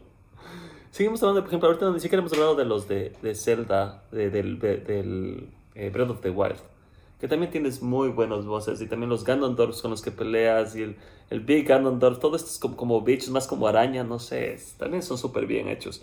Me encanta mucho en el que, el que tiene los rayos, que- y de ahí desaparece. Tú, Claro, y mucha gente dice como que es el más cagado, es el más difícil, de qué, pero ese es el que a mí más me gustó. Porque le sientes tan difícil Ajá, y, o sea, te sientes tan presión de, que- de, de coge el magneto, muévele para que le coge el rayo. O sea, ese sí le- esa pelea sí me la costó. Y disfrutas mucho más. Si la piensas. ¿Cuál es tu pelea de Ganondorf favorito? Contra Ganondorf o contra el villano final. Te tengo que decir que Skyward Sword porque fue la que más me costó y la que más la disfruté al ganar. Esa idea de los rayos y de que tienes que cargar la espada así. Y sientes el poder. Y así, o sea, porque tienes que levantar el- en, en Skyward tienes que levantar el control. Entonces yo sentía que se estaba cargando la espada y. ah, como que lanzas me parecía lo máximo. O sea, y, y esa me costó tanto por, por todo lo que te conté antes de, de- de que para mí esa, esa es la que tenía más reward. Esa es la que valía más ganar. Esa es la- las otras, ah, perdí, importa. esa me dolía. Cada vez que perdía me dolía y decía, estoy fallando, no puede ser. Los otros, ah, como que retrae. O sea, no encontré, no sé, tengo que investigar cómo se gana. O sea, era como que más esa idea de que, ah, ya bueno. En, en Skyward era más, me sentía mal. Era como que, no, o sea, fallé, no puede ser. Zelda, estoy fallando. El. Digo, para mí la pelea, como me acuerdo, súper épica fue la del Twilight. Cuando tienes que pelear ya montado en el caballo y Zelda está atrás con el arco. Esa me acuerdo como Ah, sí. súper épica. Y de ahí, o sea, después de que trabajas a Ganon en el caballo, de ahí entras a pelear solo con espada. Esa me acuerdo muy épicamente. Pero creo que mi pelea favorita con Ganondorf. Es que todos los momentos son buenos. O sea, digo, el Ocarina of Time, al final, como solo darle los pedazos y clavarle en la cabeza. Y escuchas el grito de, de dolor de la- del Ganon. Es, es increíble, me encanta. O- y en el Wind Waker igual, o sea, solo clavarle la espada en la frente y ver que se hace piedra. O sea, no sé. Sí, sí, Creo, creo que todas las peleas finales lo han- las han hecho súper bien. Porque en el Breath of the Wild también le sientes como la criatura y cuando te dice como que ha dejado, y después de jugar el Skyward, de como ha renunciado a su reencarnación. Para mí fue como, ok, este va a ser el último Ganon de la historia del mundo. Y ahora va a salir Breath of the Wild 2 a ver qué hacen. Pero para mí era como, ya no hay más Ganon. O sea, de verdad ya con esto ya no hay más mal en el mundo. Porque lo chévere del, del Skyward Sword es que termina diciendo de como te maldigo y nuestras generas y nuestros herederos o, o nuestras reencarnaciones van a sufrir esta misma batalla por años, de años, de años y nunca y sin fin. Entonces como, fuck, o sea, nos, nos maldice Ganondorf porque no quiere ser vencido. Me, me encantan las peleas. Sí, sí, sí. Me, me, me hiciste acuerdo ahorita de, de Ocarina of Time, de que llegas y el piano y le ves de espaldas, y tú llegas y te dice da la vuelta uf, y se te queda viendo y te da susto, o sea, y se ríe y chutas, sí. Y te muestras, "Ah", Sí, ah. Sí, es bueno. Mejor personaje secundario. Ya que estamos Mm. hablando, ahorita se me ocurre así. Mejor personaje secundario. Navy. Navy. También creo que lo han intentado recrear. O sea, esa- ese personaje en Ocarina of Time lo han intentado recrear en otros celdas, pero no es lo mismo. Siempre le ponen algo, le ponen alguna cosa, o, o la espada que te habla, eh, pero no es lo mismo que esta dita que está rodada. Hey, listen. Sí, de verdad. Sí, es cague. Yo justo pensaba en. En Malon, en la niña. No, pero tú presentabas en un personaje más. Yo pensaba en las niñas. Ah, de la Ocarina Time y luego la niña en el mayor en el Majora's Mask. Solo como que es, es divertido, es una niña. O sea, la sientes como tan, tan ordinaria, tan cotidiana para el mundo en el que estás. Es como el contraste con, con el resto de, de cosas. Me parece más. Un personaje que hay que Sí. mencionar, ya que estamos en el día del lanzamiento de Skyward, es Goose. O Gru- Gruz. Eso te iba a decir, Gus es un personaje que, que, que te cambia, te, te cambia un poco eh, durante el juego. O sea, al principio no te cae bien para nada y de ahí al final es como que, ah, brother, ahí vamos ahí, acolite. Entonces sí, sí es, sí es una buena transición, súper bien y súper acolite. A mí me encanta eso. Y de ahí, del Skyward Sword, me encanta. Hay este personaje que es uno de los constructores que está en Hateno Village, que luego tú la ayudas a construir Terrentown. Y, y es el que te dice como, oye, necesito conseguir ahora un, un Goron que termine con no sé qué, y un Sora que termine con no sé qué, y un Aguerudo que termine... Y todo ese personaje, esa, esa misión, para mí, creo que es mi misión favorita de todo el Breath of the Wild. Porque como decía, es la misión que tal vez mm, sea tal vez la menos como épica, la que menos tienes que vencer a algo, matar a alguien, pelear. Es como después de... Y esa, esa misión yo la, yo la tuve al final, final, final, final del juego. Entonces ya me conocía gran parte del mundo. Yo ya le cachaba a los Gorons y ya cachaba a la gente que me estaba hablando. Y era como, ah, yo, yo sé que este man está por aquí. Entonces iba, volaba, ta, ta, llegaba, cogía, me transportaba y estuve así. Entonces, ese personaje secundario, para mí, y escucharle, y de ahí, es súper gratificante que al final se case, y la misión final es encontrar un Sora que les pueda casar. Entonces, como que, como full círculo, me encantó ese personaje. Claro. A mí me encanta el, en el Majora's Mask la, la misión esta de la máscara esta de, del, creo que es del, del sol y de la luna, que es, es un montón de días y específicas horas y es como que con la novia también y al final les ves casándose al final cuando llegan las del juego. Y también es, es una parte en la que controlas otro personaje. Ahí sí controlas otro personaje para abrir ciertas cosas y de ahí con Link, de ahí otro personaje. Es súper loco ese. Esos son muy buenos personajes. Ah, Ah, otro personaje que me encanta es el barco, en, o sea, el, el rey, el barco en, en el ah, Wind Waker. Es tan buen personaje el barco, es súper bueno. Y la revelación de que es el rey también es increíble. Como, "Wow, no puede ser, es el rey. Y se ríe, ¿no? Ja, ja. Me recuerda mucho, mucho a, a Mushu de Mulan. O sea, sí, ese personaje, sí. Me recuerda un montón siempre. El humor que tiene y todo. Sí, es muy así. A ver, entonces, preguntas. ¿De dónde nació la idea de mezclar el viaje del héroe con el juego? Creo que todo vino cuando un, un día estaba, o sea, estaba pensando en el siguiente video, porque claro, había hecho el video de Naruto y el video de Naruto ya lo tenía pensado desde hace mucho tiempo. O sea, ya, ya era un video que lo venía trabajando años. O sea, como que me encantaría hacer un video de lo bueno que es el mejor capítulo de Naruto. Me encantaría un video de lo, que- de lo bueno que es el, mejor, el primer capítulo de Naruto. Y ya cuando acabé el capítulo de Naruto, eh, me confié. O sea, diciendo como, ah, ya hice esto una vez, la siguiente vez va a ser más fácil, no me voy a demorar más tanto tiempo, va a ser más sencillo. Y me confié. Y esa primera semana después del video de Naruto, me dediqué mucho a hacer como escribir, compartir con la gente, meterlo en grupos, eh, el video de Naruto y no, me y, no, y no me preparé el siguiente video. Entonces, ya cuando un poco acabó eso y fue como que, ok, tengo que hacer el siguiente video, eh, claro, estaba pensando en eh, qué hago. Como, y, y tenía una lista de varias cosas que podía hacer y, y un video que tenía como ya pensado y un poquito más avanzada la idea era, un, era sobre un manga, que no voy a decir ahorita nada para no comprometerme. Eh, que luego no sé si haré o no haré, entonces mejor no decirlo. Pero era como que no quiero hacer ese video porque eh, no quiero pasar de hablar de un manga a hablar de otro manga porque la gente tal vez piense que este canal va a ser solo de manga. Dije, no, quiero ir un poco más allá. Entonces, claro, tenía la lista de cosas que podría hacer y ahí estaba tema de Zelda. O sea, de ley tengo que hacer un video de Zelda, no sé, por, no sé de qué, pero tengo que hacer un video de Zelda. Entonces me acuerdo que estaba pensando y preguntándome como, ¿qué, qué, puedo, qué puedo decir de Zelda? O sea, a mí Naruto, ese primer capítulo me enseñó eh, sobre la empatía, que me enseñó Zelda. Y ahí como que me llegó. Y decía, a mí esta enseñanza yo sí le he repetido muchas veces de, brother, los juegos te enseñan a no rendirte. Y te enseñan a que siempre hay una solución. Y ahí se me conectaron, se me conectó con otra frase, que es la de, eh, santo no es el que nunca se equivoca, sino el que siempre se levanta. Y decía, ya, con, eso se conectó todo. O sea, eh, los juegos y Zelda me enseñaron a no rendirme. Y el ser héroe es eso. No es no fallar, sino el nunca rendirte. Y a partir de eso empecé a escribir el, el guion del video. Y no había todavía esta parte del viaje del héroe. Sino que era como que los juegos me enseñan a que yo, eh, el héroe es así. Y de ahí cuando empecé ya a analizar, a leer un poco más, llegué, llegué a este tema del, del viaje del héroe y yo decía, el viaje del héroe es eso.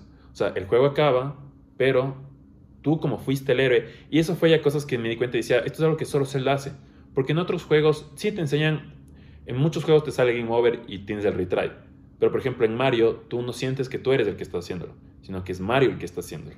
O en God of War, o en Bayonetta, o sea, o, o, con Devil May Cry, o sea, o, o con Ryo Hayabusa, o con, con los hermosos personajes que nos han dado los videojuegos el otro día me puse a pensar de cuánta gente ha pedido que Goku esté en Smash. Y hay una entrevista que le hacen a Miyamoto en el año 97, creo que es 97, y Miyamoto dice que él le encanta o, que él, él, no le gusta mucho pensar en personajes como James Bond para el Golden Eye. O sea, él, él criticaba eso un poco. Como, ¿por qué quieren ustedes o, o por qué exigen o por qué disfrutan tanto que hayan personajes de otros medios dentro de los videojuegos. Más bien nosotros deberíamos celebrar esas creaciones propias nuestras. Y decía, ese es el Smash. Ese es el Smash. El Smash es una celebración de los personajes que solo los videojuegos nos han dado. Entonces decía, por eso Goku nunca va a estar. Porque Goku viene de otro lado, por más bueno que sea o emblemático. Pero chévere pensar que el, el, el Smash es, es, un, es como, es un Hall of Fame es un Hall of Fame para los personajes más emblemáticos. Entonces, que Pac-Man esté ahí tiene todo el sentido del mundo. Eh, que Ryo Hayabusa esté ahí tiene todo el sentido del mundo. Entonces ahí me puse a pensar, ok, los siguientes personajes que tienen que estar son personajes de, juegos. Porque los juegos son lo, o sea, se merecen. Eh, porque son personajes súper icónicos. Y tal vez eh, sean más reconocidos que muchos personajes famosos de literatura o de películas en este mundo. No sé si tú sabes, pero la franquicia más grande del mundo en términos plata es Pokémon. Es la más grande del mundo. Qué bestia. Y después de Pokémon es Hello Kitty. y después de Hello Kitty, pucha, ya no me acuerdo. Pero Marvel está súper abajo. O sea, Marvel no está tan alto. No está tan alto y con tantos personajes y tantas personajes, Marvel no está tan arriba. DC tampoco. Eh, y de ahí está Mario, está Nintendo, Shonen Jump está como súper alto también. Eh, y está como, wow, qué increíble. One Piece también está ahí dentro de los tops 25. Eh, entonces, de conectar esas dos ideas, o sea, de conectar esas dos ideas venía como, ok, al final tienes un viaje leer. Y de ahí cuando estaba leyendo sobre, sobre la creación de Zelda, me di cuenta de eso, o sea, los jugadores, los personajes o, lo que, la visión que tuvo Tezuka fue eso de ok, vas a jugar a ser un héroe. Eh, y ya, esto ya es solo suposición, ¿no? ¿no? No podría saber, me encantaría poder entrevistar a Miyamoto o Tezuka y preguntarles de, oye, esto fue lo que pensaron, pero creo que para Tezuka fue lo que digo en el video, de, ok, si el personaje es que eres un héroe, pues hagamos la historia del héroe y la historia del héroe es una historia muy simple. O sea, estás en un lugar, te eres llamado a que hagas, seas algo más grande, más importante, y lo voy a repetir. Y un poco todas las historias son, son lo mismo. Entonces por ahí vino la idea de, de mezclar esto con, con el viaje del héroe, con el jugador, con el personaje. y que al final es lo que te da la enseñanza, decir, ok, esto es un juego, pero lo que esté en un juego también lo puedes hacer en la vida real. Claro. Oye, una pregunta que tenía de ahí. ¿Por qué, ¿Por qué pusiste tanto énfasis al principio de hablar de Nintendo como compañía y no solo hablar del juego Zelda, sino te interesó contar la historia de creación y de la compañía Nintendo y su filosofía como compañía y no solo de hablar del juego y de los creadores del juego? O sea, ¿por, ¿por qué decidiste hacer eso? Em, cuando apenas se me ocurrió la idea del viaje del héroe, me acuerdo que estaba caminando con mi esposa, o sea, salí a caminar con mi esposa y le estaba contando como, oye, se me acaba de ocurrir esta idea que es eh, contar cómo Zelda, o sea, lo que le dije fue, en el anterior video de Naruto yo sabía muy bien qué quería decir. Y lo último que supe y lo último que hice del video de Naruto fue ponerle nombre al video. Y no sabía cómo nombrarlo. O sea, decía, como, ¿cómo puedo resumir en un título? Eh, incluso el ensayo lo escribí, lo escribí sin título. Que resuma, y, mi editora me decía, oye, muy chévere el ensayo, pero ¿qué título le vas a poner? Y yo decía como, no, no sé. O sea, tengo esta historia de el mejor capítulo y la empatía y los rivales y, la amistad entre Oda y, y Ichiro y, Masashi Kishimoto, no sabía qué título poner. En cambio, el de Zelda, el título fue lo primero que tuve, como aprendiendo a ser héroe. Entonces me acuerdo que le dije a Tefi, como verás, tengo esta idea de eh, cómo los juegos te enseñan a ser héroe a partir de que no te rindes, porque el héroe no es el que, héroe no es el que nunca falla, sino el que siempre se levanta. Y decía, y decía porque, verás, tú tienes que cachar que Nintendo es una empresa que lo que primero, o sea, lo que primero piensa es en, el juego. Y el juego, y de, a partir del juego sale todo lo demás, dice, por eso es tan impactante. Y de ahí, no sé cómo conectar, no sé por qué, pero le dije a Tefi, eh, si hubiese una empresa en el mundo en la que a mí me gustaría trabajar, sería Nintendo. Em, por el año 2015-2016, y eso cuento en el juego, en el video muy de pasada, Nintendo tuvo una crisis económica fuerte, eh, porque le fue muy mal con el Wii U. Y Nintendo no es raro en tener eso. O sea, Nintendo también le fue mal con el GameCube. Entonces, hay una consola que le va muy bien y una consola que va muy mal. Pero a mí lo que me impactó fue cuando me enteré que Iwata eh, dijo, no, yo me bajo la mitad del suelo, pero a nadie le despido. Y creo que venir de un año como el 2020 en el que escuchas tantos despidos, tantas reducciones de sueldo a trabajadores, tantas cosas, escuchar un, un, presidente diciendo como, no, o sea, no le bajo el sueldo a mis trabajadores, me bajo yo, pero no ellos. Eh, yo le decía a Tefi, ahí te das cuenta la importancia que es para ellos sus creadores, sus empleados. O sea, cómo respetan la visión que ellos tienen. Por encima de plato, lo que sea. Y de ahí vi una entrevista de Miyamoto que decía, prefiero yo hacer algo, encontrar gente que le guste lo que yo hago, a ponerme a hacer algo que le guste a la gente. Y decía, ahí está. O sea, ahí se conectó. Entonces yo decía, este juego es así, funciona así, tiene estos ventajas y todo, porque Nintendo es así. Eh, y eh, te digo, cuando escribí la primera versión, o sea, las primeras versiones del ensayo, hablaba mucho de cómo la gente ha perdido el tema del héroe, cómo estamos en un momento como de mucha desesperanza, cómo necesitamos otra vez nuevos héroes. Y de ahí, a partir de eso, decía como, y de ahí Nintendo nos enseña a ser héroes a través de este juego. Pero me acuerdo que leí el ensayo a Tefi, el, la versión como 1.0, y Tefi me decía, oye, no te cacho, está muy complicado esto no, no está con... La primera vez que tú me contaste fue súper simple. A todo esto yo ya llevaba escribiendo el ensayo una semana. De cambios y reediciones y reediciones y reediciones. Y mi editor me decía, mira, todavía no le siento fluido. Él me decía, esto tiene que ser como una resbaladera. El ensayo tiene que ser como una resbaladera. O sea, cada idea tiene que llevarse y conectarte y debe, ser, debe sentirse suavito. Y decía, lo tuyo está como escalones. Como que, ah, idea, pero y Tefi me dijo como, no, pero si tú cuando estábamos caminando me lo dijiste tan sencillo y lo entendí de una. Y me acordé y decía, claro, es que me olvidé eso. O sea, me olvidé que em, Nintendo lo que te invita es a ser niño. O sea, por cómo hacen los juegos, por poner el juego primero, los que juegan son los niños. Entonces tienes que ser niño para jugar. Em, Y esto es algo que respeta mucho la visión de los creadores, de querer hacer juegos. Eh, y, y, de ahí se conectó y ahí me acuerdo que borré todo lo que tenía. Bueno, no borré todo, creo que se quedaron uno o dos párrafos. Y de todo lo demás borré y volví a escribir todo. Escribí en como dos o tres horas. Y se lo mandé al editor. Y el editor me dijo, brother, me acabas de hacer, o sea, me acabas de hacer llorar con lo que escribiste. Está perfecto, ahorita ya tienes la escalera. Y creo que de ese, de ese ensayo, correcciones de estilo que siempre tengo. Y ya, en uno o dos párrafos, así de como agruparle y fue fluido, y ya con ese ensayo fuimos. Eh, lo de ser niño, ¿de dónde salió? A ver, un poco creo que ya conté eso con, con la anterior pregunta. Ahí lo que podría añadirte es lo que te decía al principio de la experiencia del, del Wind Waker para mí. O sea, el Wind Waker para mí fue ese momento en que yo decía, o, o me hago adulto o me quedo y disfruto de ser niño. Eh, Tefi siempre me dice que ella, era, ella mira con mucha envidia mi etapa de la escuela y del colegio, porque ella quiso ser grande muy rápido.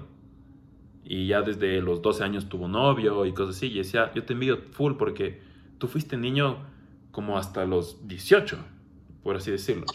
Y sí, tuve muchas aventuras, experiencias y cosas de adolescente. Pero como mi alma y mi deseo de ser niño, como que la mantuve hasta súper grande. Entonces me decía, te tengo full envidia porque tú sí disfrutaste ser niño como lo que más pudiste hasta lo más como lejos. Y uno pensará, bueno, es niño, es ser inmaduro o, o,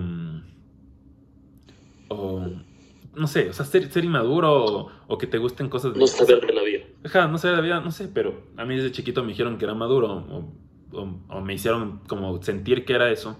Entonces para mí niño era ser distinto, o sea, para mí niño era como jugar, soñar, querer ser mejor, como tener esa aspiración de... Y el Wind Waker fue como mi confirmación de eso. Perdón, de cierta manera para mí el Wind Waker fue como marcar una, una lealtad a Nintendo. O sea, cuando el resto del mundo estaba como... Em, vamos a mejorar las gráficas. Entonces salió el Play 2, mejores gráficas. Salió el Xbox, mucho mejores gráficas, más poder, no sé qué. Y ahora como, estos manes están hablando solo de poder y de gráficas. Pero, ¿y los juegos? O sea, la historia. Y, y entiendo de que los juegos no sé qué hayan quedado ahí. Y ya habrá juegos excelentes en Play y en Xbox. Pero a mí ese juego me marcó como mi lealtad No, o sea, mis juegos son de Nintendo. Y ve, han pasado años. O sea, recién hace unos dos o tres años es cuando habré entendido de que Nintendo lo que le gusta de hacer los juegos es poner el juego primero. Pero yo me di cuenta sin, sin darme cuenta de niño que eso era y por eso decidí como, ok, yo voy a ser fiel a esta compañía. En el anterior, eh, en el anterior video, en el anterior mensaje, mencionabas a tus amigos y a tu esposa como inspiración. ¿Quién fue tu inspiración para, este, este video? Uf, solo escuchar la pregunta ya me, me pone a llorar un poquito. Y prometí no llorar en el anterior video. Eh,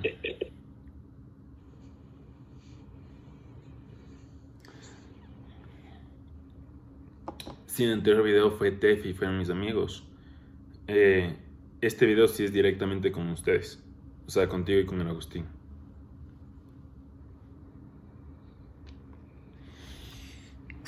Deja respirar ahí para que no se me quiere la voz. Eh, cuando eres, tú, tú tal vez no tuviste esa experiencia porque tú y el Agustín fueron pegados.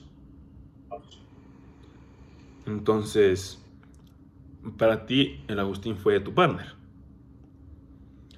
Y no sé qué experiencia tendrán otros hermanos menores, pero mi experiencia con ustedes fue, ustedes son mis héroes. O sea, todo lo que ustedes hacen es lo que yo quisiera hacer.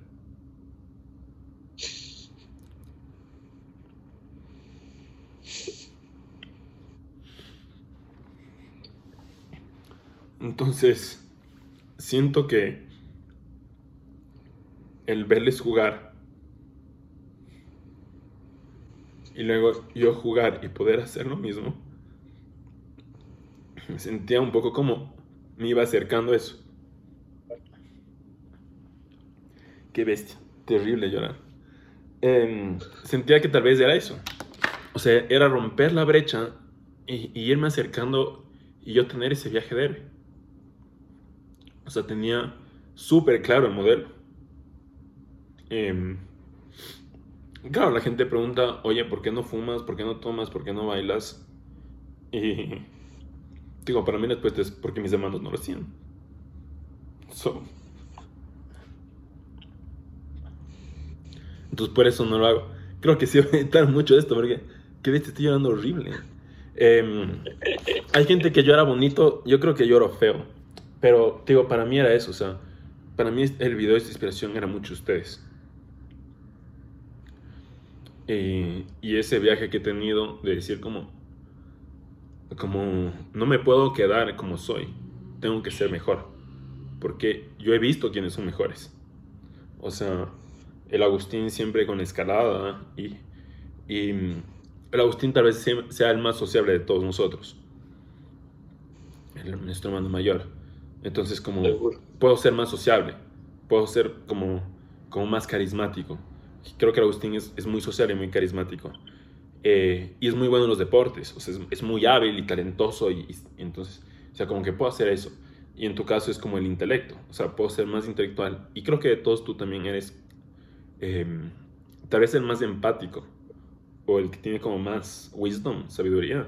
O sea, como también puedo llegar a eso.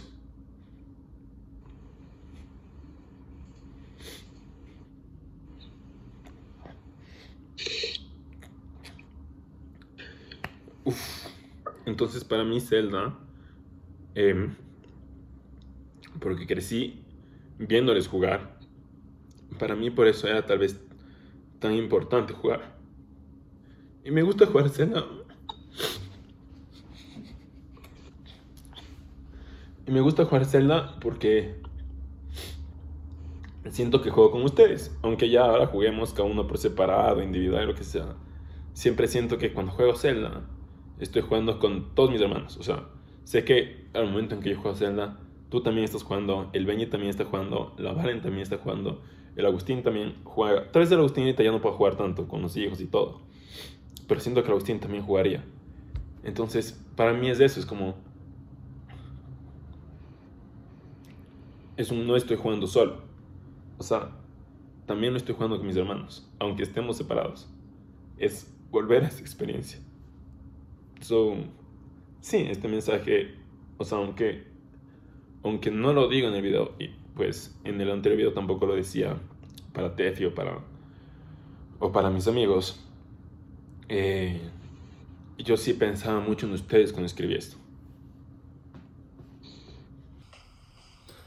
Eh, esa perspectiva, te, te puedo contar que para mí me encantaba también verles jugar. O sea, me acuerdo yo jugar y me acuerdo yo ver unas cosas y de ahí sentarme solo a ver cómo ustedes pasaban lo mismo que yo pasé. A veces pensábamos igual, o a veces es que pensaban diferente. Y a veces me sorprendía cuando yo me demoraba en algo y ustedes de una cachaban así. Como que ah, hay que hacer esto. Y yo, así como que ah, a mí me tomó como 10 minutos cachar. lo lograron hacer mucho más rápido. Y yo sentí, o sea, yo creo que puedo sentir lo que tú sentiste y yo sentí un poco con el Edu. Porque me acuerdo que él me hablaba del Mayoras más casi, no sé qué. Y, y, yo, era, yo veía eso y yo como que sentía esa necesidad de también de, de, de llegar a eso, de ser mejor, de, de, jugar. Y, pero como tú mismo dices, con Agustín yo nunca sentí eso de, en, en, en el juego. Con Agustín sentí lo mismo que tú sentiste en el deporte y en todo. Yo siempre yo, yo creo que mi, mi, buen desempeño deportivo viene porque me sacaba el aire con el Agustín para solo igualarle a lo que él puede hacer naturalmente. Eh, pero en cambio siempre sentí que en cambio los juegos eran lo mío comparado con él. Entonces yo le ganaba a él en muchos de los juegos y, y eso como que balanceaba un poco las cosas. Y, y, y como tú dices, también, yo también muchas veces juego Zelda y me encanta jugar Zelda porque sí me acuerdo, exactamente, para mí Zelda tiene mucho que ver con, con, con mis, mis, hermanos, con mi familia, con, con hablar contigo de lo que está haciendo. Te puedo decir que ayer apenas me llegó esto, o sea, yo lo saqué de la caja, ¿sí? Dije, tengo que tomarle una foto para mandarle a Joaquín. Y como que lo primero que hice, porque, o sea, ¿con quién voy a compartir más estas historias y estos juegos? Y, y lo mismo digo yo, que, que, eso me hace sentir exactamente lo mismo que, que estamos como que más, más uni- unidos con el juego, con la historia. No sé, es como cuando gente ve una serie y ya quieres que los demás vean para que poder conversar de la serie y lo que está haciendo.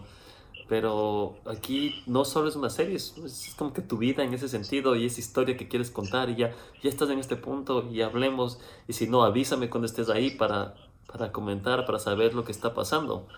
Y es súper bien, súper bueno. Y chuta, ah, no, no, no- nunca pensé que era tan como que fuerte el ejemplo. Y un ejemplo que no tiene nada que ver con... Yo, yo nunca planifiqué ser un ejemplo, o nunca intenté ser un ejemplo en videojuegos. Videojuegos es, es, una, es un juego. Nintendo es un juego y, y sería... ser- me suena hasta medio tonto a ratos decir, ah, voy a ser mi ejemplo en un juego. Pero yo creo que eso es lo que trae Zelda. Que, que no es un solo juego, no es Mario. O sea, yo estoy seguro que si tú ves a, como Mario, no es un ejemplo jugar Mario. Es como que, ah, chévere que puedes hacer esos y puedes moverte tan bien y puedes saltar también. Pero no es esa aventura en la que estás descubriendo algo y, y estás viviendo eso y es una historia que quieres contar. En Mario te puedo grabar un video y mostrarte, mira lo que hice. Pero en Zelda es más, ¿qué tan rápido descubriste? ¿Cómo hiciste eso? ¿A dónde fuiste? Creo que al final es, es la mezcla de. Para mí, creo que lo más fuerte fue la mezcla en que tú juegas a ser un héroe y ustedes eran mis héroes. Entonces, era la manera como podía también jugar a ser ustedes. Que tal vez, como dices, en otros juegos tal vez no había, pero igual yo lo sentía así. O sea, por ejemplo, en el Mario Kart, para mí la meta siempre era como igualar al Agus. O sea, igualar al Agustín, igualar al Claro. Agustín, igualar al Agustín. Por eso fue tan chévere cuando la Valentina empezó a ganarnos en Mario Kart. Porque fue como, lo que la enana nunca nos ha ganado en nada, ¿cómo después está ganando ahorita? Igualar a la Valen y ganarle. Y de ahí jugar el... Y, y lo mismo te diría con el snowboard, por ejemplo, con el 1080. Era como igualar al Marto, igualar al Marto, igualar al Marto. Creo que un juego que me acuerdo con mucha emoción, porque ahí sí sentí que era el juego en que ya como que todos podíamos competir en el mismo nivel, fue el, el Sonic Adventure Battle 2. Es lo que te iba a decir exactamente, y que ya cuando ya podíamos demasiado bien, ya, a ver, ahora sí, solo con los pies. Y creo que era un juego que todos jugábamos en el mismo nivel. O sea, que no había esa diferencia de quién es mejor o peor como súper claro. Sino era como que todos estamos jugando esto. O sea, y, y- y literal, juega con los pies. Y ahora dado de cabeza. Y, y ya era absurdo. Pero solo era como, jugamos tanto ese juego. Qué buen juego que fue. Digo, ese es un juego que saldría HD. Ajá, y diría como instant buy. O sea, no lo pienso dos veces. Claro.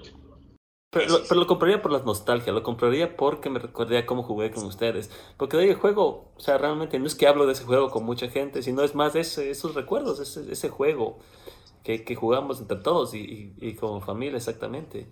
Y, y no sé por qué yo apenas me compré el Switch. También dije, tengo que comprarme más controles. Porque ese es el objetivo, o sea, el que puedas jugar. Y me encanta, tengo mi, que era mi vecina, que jugaba con ella Mario. O sea, me compré el 3D Mario World y decía, ¿qué haces? Yo voy a jugar Mario. ¡Ah! Juguemos Mario. Y jugábamos ahí.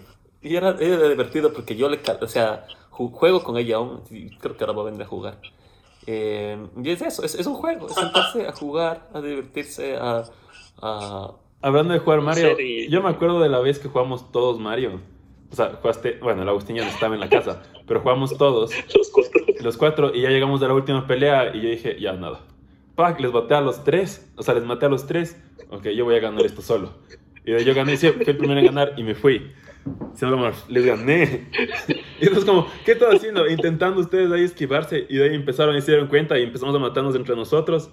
Hasta que quedó solo uno fui yo. Y ok, ahora sí, acabemos. Y de ahí me fui y de ahí como, no, no, no vale, no sé qué. Y a ver, otra vez sí juguemos. Y yo, pero esta vez nadie se mata. Y ya, dale, sí, nadie se mata. Qué que este se montón.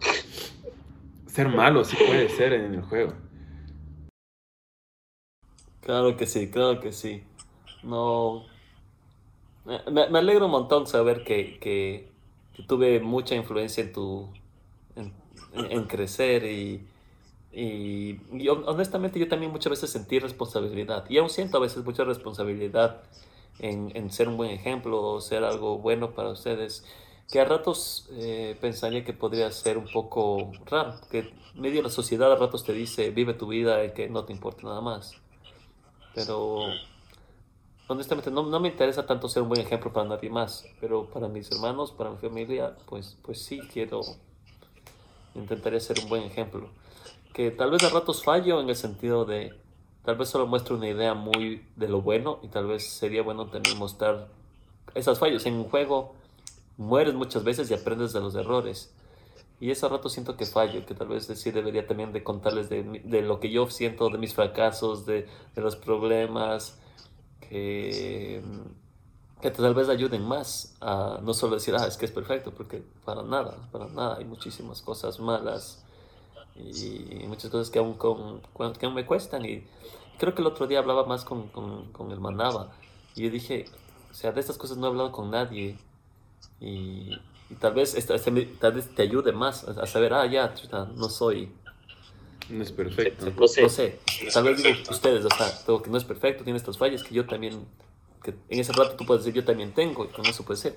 Creo que esto vino de, de que en el video en el que hablabas algo, que hablaste de algo que solo le contaste a la Tefi. Y que para ti era muy importante que puedas contarle eso y que te, ella, ella te dijo como que pobrecito o algo así. Entonces, justo cuando estaba viendo ese video yo pensaba, yo decía, chuta, ¿qué, ¿qué será eso que cuenta que tal vez estaba tan mal? Tal vez puede ser que algo que yo también viví igual y también me sentía mal y podía haber compartido antes para que no tenga que él pasar eso y yo tampoco tenga que pasarlo solo. Y me acuerdo que pensé eso, pensé eso y dije, tal vez yo no hice un buen trabajo ahí porque no, no le di esa oportunidad. Me pareció chistoso eso de pensar, de decir, cómo compartir fallas también y no solo las cosas buenas. Ah, que parece importante. Pero bueno, siguiente pregunta. Sí, creo que lo malo lo, malo lo queremos ocultar y, creo que, bueno, yo no sé, me imagino que para ti también y el Agustín también, eh, no sé si esto es algo que mi mamá les habrá dicho al Ben y a la Valen, pero al menos a mí sí me decía de que tienes que ser ejemplo.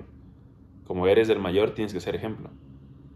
Y, y tú dirías, ¿no? Me gustó mucho lo que dijiste, o sea, a veces la sociedad nos podría decir ahorita disfruta tu vida, tú no tienes que ser ejemplo de nadie, o dirían como que pésimo sistema de educación porque estás poniéndole una presión al niño, no sé qué, pero dije, yo estoy súper feliz que mi mamá me haya dicho eso, como tú tienes que ser ejemplo de tus hermanos, o sea, porque, como dices, sientes esa responsabilidad de, de, no puedo ser, no puedo ser cualquiera, o sea, no puedo ser malo, o sea, y, y no es que me imposibilito a la maldad, sino como más bien para mí era el, tema de tengo que ser mejor.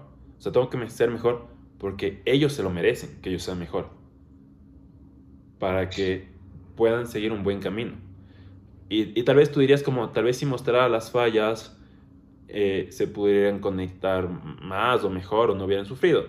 Creo que no. O sea, creo que al final, eso, leí, eso leí o escuché, no me acuerdo, pero decía un man que, eh, que tiene mucho miedo de traumar a sus hijos. O sea, dice que tiene un profundo miedo de, que, de que él transmita o que llegue a, a traumar a sus hijos. Y este man le respondía, brother, eso es inevitable, solo disfruta traumar a tus hijos. Entonces, creo que de cierta manera, que decir que mis hermanos menores, yo no quiero que sufran esto, eh, es, tal vez es inevitable, tal vez lo mismo lo hubiéramos sufrido igual. Eh, creo que es importante cuando creces que tus papás, o sea, que, que veas a tus papás como estos seres por así decirlo, perfectos, estos superhéroes que lo pueden hacer todo, que lo solucionan todo, que todo lo pueden hacer, que para mí ustedes también eran igual, eh, por la diferencia de edad. Pero a medida que crecemos, digo, ahora yo ya puedo tener conversaciones con mi papá acerca del matrimonio y las dificultades del matrimonio y las, y las bondades del matrimonio y cosas que le preocupan del matrimonio. Eh, y ya como que se va dando esa igualdad. Y es algo que también ya me ha pasado contigo y con el Agustín. O sea, como que ya no hay, ya no es hablamos tanto esa diferencia, sino que ya hablamos como iguales. Yo sentí lo mismo exactamente con mi papá también un momento, o sea, hace unos dos años que regresé a Ecuador y, y hablando ya con mi papá, después de lo que pasó con, con la del, de lo que se le paralizó la mitad del cuerpo, y hablar con él y verle preocupado y verle estresado y como que sin saber qué hacer bien, y me dijo, es que, me dijo, yo no sé qué voy a hacer si tu mamá no está. Sentí el miedo y por primera vez ya no sentí que mi papá era el que podía resolver todo, porque siempre ha sido eso. Y yo hasta ahora siento eso, o sea, cualquier cosa no sé, le puedo llamar a mi papá y sé que él va a darme una solución. Eh, por supuesto. Pero primera vez que sentí como que él me pedía consejo, que como que él necesitaba ayuda, ya, ya no le vi perfecto, sino le vi como un, un ser humano más normal, con miedos también. Es chistoso. Todos estamos en el mismo viaje. Todos estamos en el mismo viaje. Sí. Eh, déjame ver, yo tenía otra pregunta que era em, relacionada a esto. Es, ¿Hay algún otro juego que ha generado algo parecido a lo que ha generado con, de Zelda contigo? Em, sí, es más, estaba como hoy, justo hoy en la mañana, estaba como empezando a formar la idea para el siguiente juego. Em, entonces no, no, quiero decir mucho, no, no quiero spoilear mucho. Pero te diría que sí, o sea, que sí, sí. O sea, hemos jugado tantos juegos, hemos jugado tantas franquicias y yo siento que he aprendido mucho de muchos juegos. O sea, y me ha impactado muchos juegos. Zelda creo que ha sido el más fuerte y tal vez por eso quise iniciar con él. Pero te digo, o sea, Mario también ha tenido un impacto. Eh, me, me, encanta la historia detrás del Mario Odyssey. Mario no es un juego que tiene una historia compleja, pero creo que la historia de lo que para hacer cada Mario es súper interesante. O sea, la, historia de, ok, hagamos el primer Mario, hagamos del Mario 64, hagamos el, el Mario Sunshine, hagamos el Mario, eh, el, el Mario Galaxy, hagamos del Mario Odyssey o sea, creo que cada Mario detrás tiene una super historia. Entonces, eso es algo que, que, que al final creo que los, los, los, creadores, creo que por eso me gusta tanto Nintendo. Siento que Nintendo respeta tanto a sus creadores, que es eso, es como, miren, se siente dentro del juego que los creadores tuvieron una lucha, unos esfuerzos, una visión creativa, algo que les encantaba y que querían mostrarlo y que los dejaron hacer que tal vez muchos juegos no te lo permiten porque ya sientes que es más corporativo, más eh, como tomada en decisiones como una gran reunión ahí de ejecutivos, de ejecutivos y el analista. Eh, digo, para mí me golpeó mucho el, el escuchar que Nintendo no, no, hace focus groups. O sea, el decir como, brother, no hacemos focus groups. O sea, no me importa si este juego le gusta a la masa o no. Eso me da igual. A mí, este juego a mí me gusta. Y voy a encontrar gente que le guste igual a mí.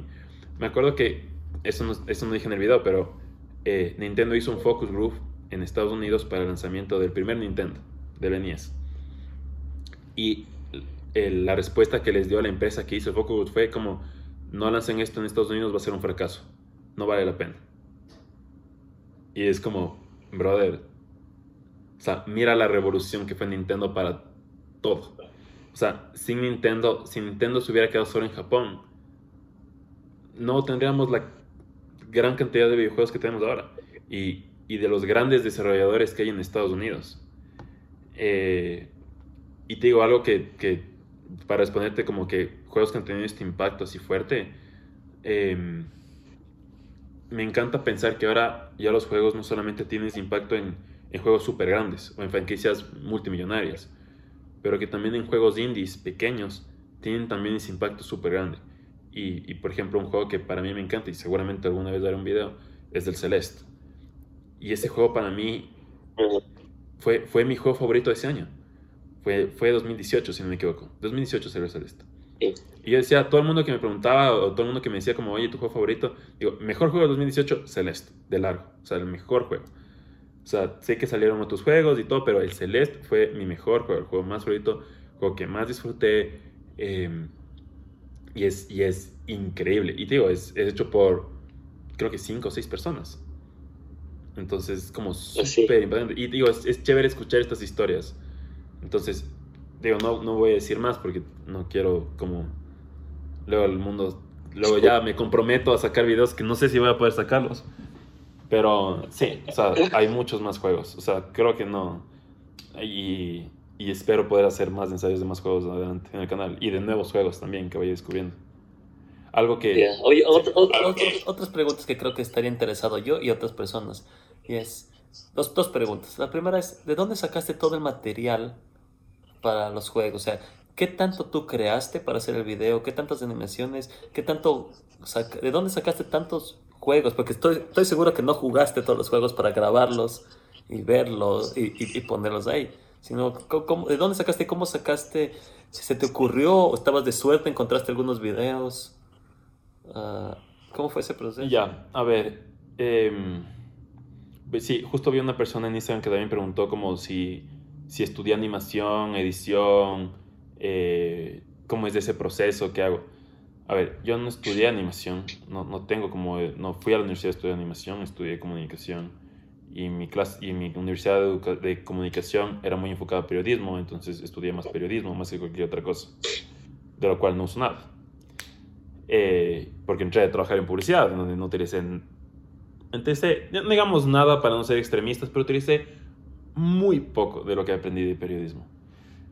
Y, y bueno, en- no estudié mucho animación ni diseño, entonces yo lo que aprendí de animación y diseño se lo debo a la empresa de camisetas que hicimos cuando tenía yo 18 años y tú habrás tenido 24, 23.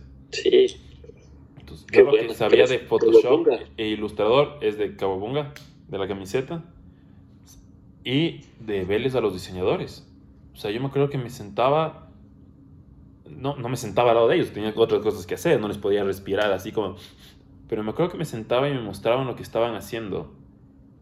Y, y es lo que le decía a Tefe una vez, como que, mira, yo si tuviera que como volver a entrar a trabajar en el mundo laboral, una empresa, lo que sea, ya si no me puedo dedicar a YouTube, es como si me preguntaran como cuáles son tus talentos, yo diría, miren, yo aprendo viendo, ni siquiera, no puedo decir aprendo rápido, ya, solo aprendo viendo. O sea, yo veo que tú hiciste algo, yo ya sé cómo hacerlo. Y muchas cosas aprendí así. O sea, veía al diseñador como que los comandos que aplastaba, las cosas que hacía, y yo aprendía. Y cuando empezamos a hacer animaciones en la empresa, yo veía a los animadores, como que, ah, hacía esto, hacía esto, hacía esto, hacía esto, y así aprendí a animar. Y de ahí cuando había cosas que yo necesitaba corregir de las animaciones de ellos y ellos se habían ido a la casa o ya no me podían ayudar, yo decía como que abría el archivo y decía, a ver, yo vi que este man hizo esto.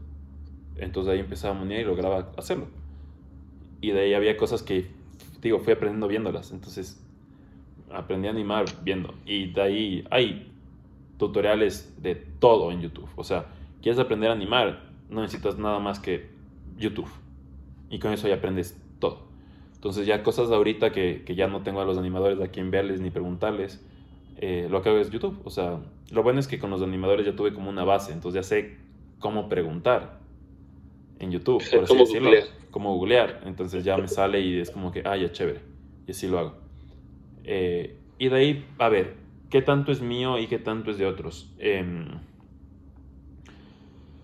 del- de los clips de juegos, todos son sacados de YouTube. Por suerte ahora YouTube es una cosa en la que existe de todo. Entonces decía, yo necesito clips de video del juego donde no haya comentarios, donde solo sea el juego. Y me acuerdo que busqué eh, como gameplay, como solo gameplay, diciendo, ok, voy a buscar solo fragmentos de gameplay. Y de ahí encontré que hay, una, hay, un, hay un brother y mucha gente más que se dedica a eso, como que subo gameplays del juego sin comentarios, solo del juego. Y son series de series de horas, de horas, de horas de solo el juego. Entonces, de ahí pude sacar muchos clips. Y en la descripción del video sí Ah, pongo se puede ver todo el juego, todo el juego jugado. de todos los juegos. Entonces, de la descripción del, del link, o sea, en, en la descripción yo puse los links de todas las tomas y todos los videos de donde saqué las tomas. Que no son tantas como tú pensarías. Porque utilizo muchas partes del inicio del juego, muchas partes del final del juego y un poco del medio. Entonces, no es tanto. Y eh, el resto de cosas sí son creadas mías. O sea, busco alguna imagen, de esa imagen la dibujo encima o calco encima. eh, y de ahí voy sacando elementos, los voy mezclando, los voy juntando y así voy haciendo como los artes. Para animar yo lo que hago, y así lo aprendí viendo a los diseñadores, es yo primero armo el arte en Ilustrador, de como, ok, así va a lucir la pantalla, el frame y todo. Y de ahí paso al, al- y de ahí todo ese archivo paso al After Effects, que es el programa que utilizo para animar. Y de ahí se van generando las animaciones. Entonces ahí muevo y digo, ok, estos elementos se mueven así, este va a aparecer así, así, así, así, asado, esto va a salir, esto va a entrar, esto se va a mover, esto se va a desenfocar y va a ser así.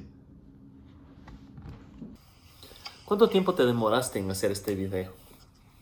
A ver, la escritura fue una semana. A ver, yo te diría que el proceso de investigación fueron tres días.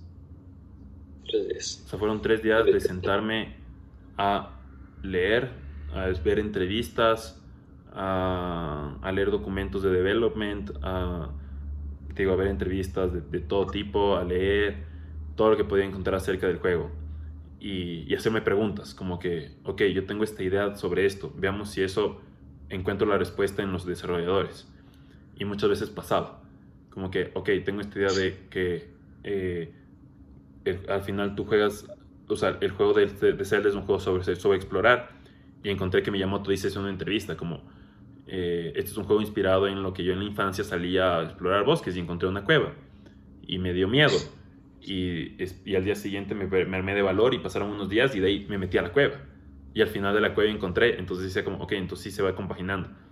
Y de ahí el tema del héroe, como que, oye, al final sí sueñas de ser héroe.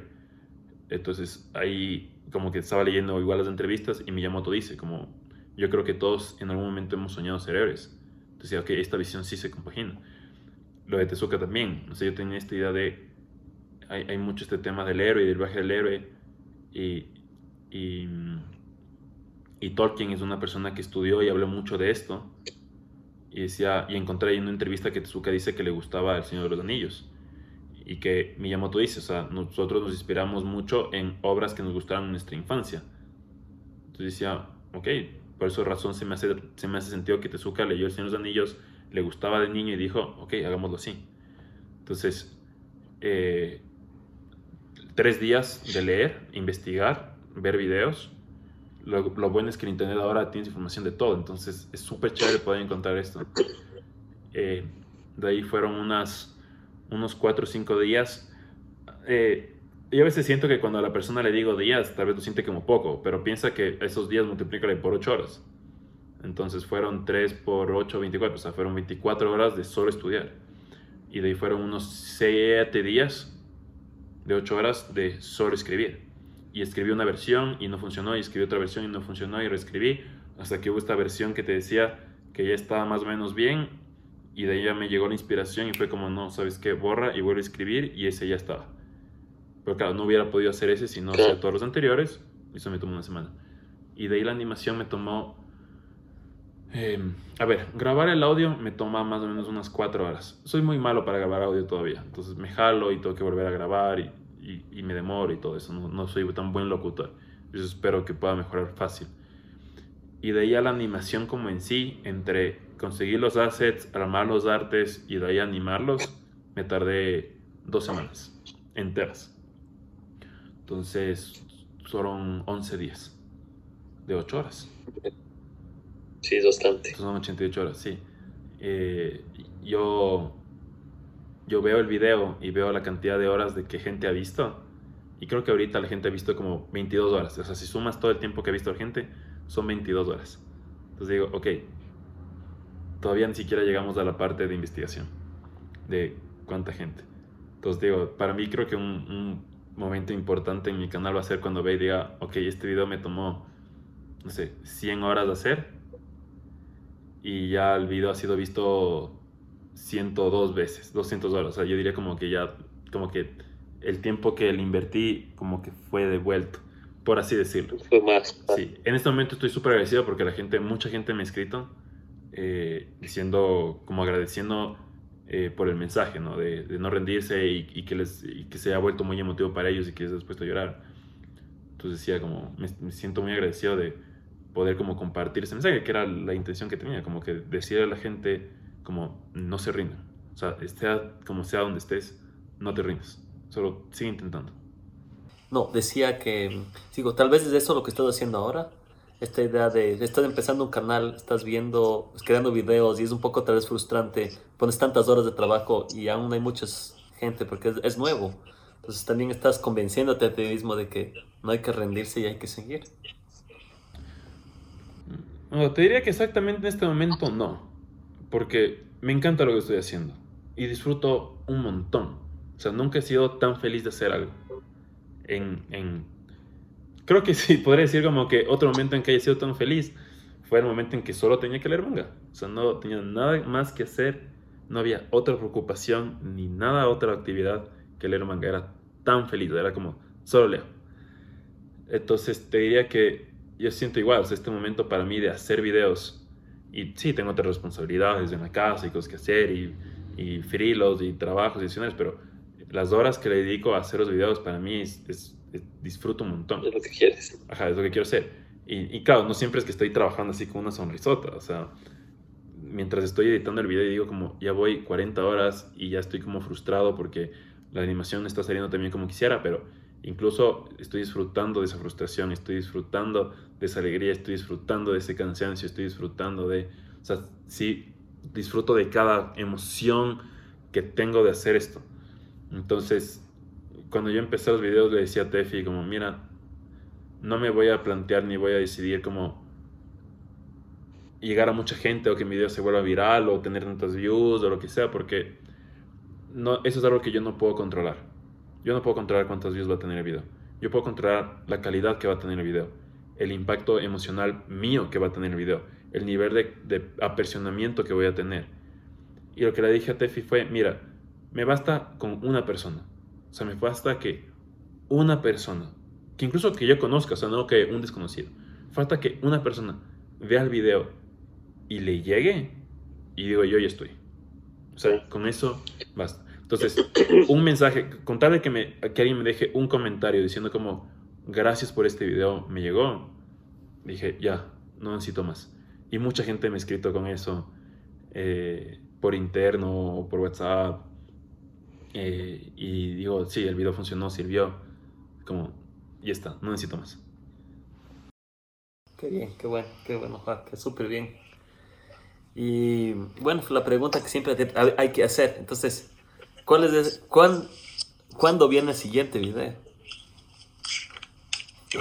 ¿Cuándo viene el siguiente video? A ver, para el momento en que este video salga, el siguiente video sale la siguiente semana, el lunes.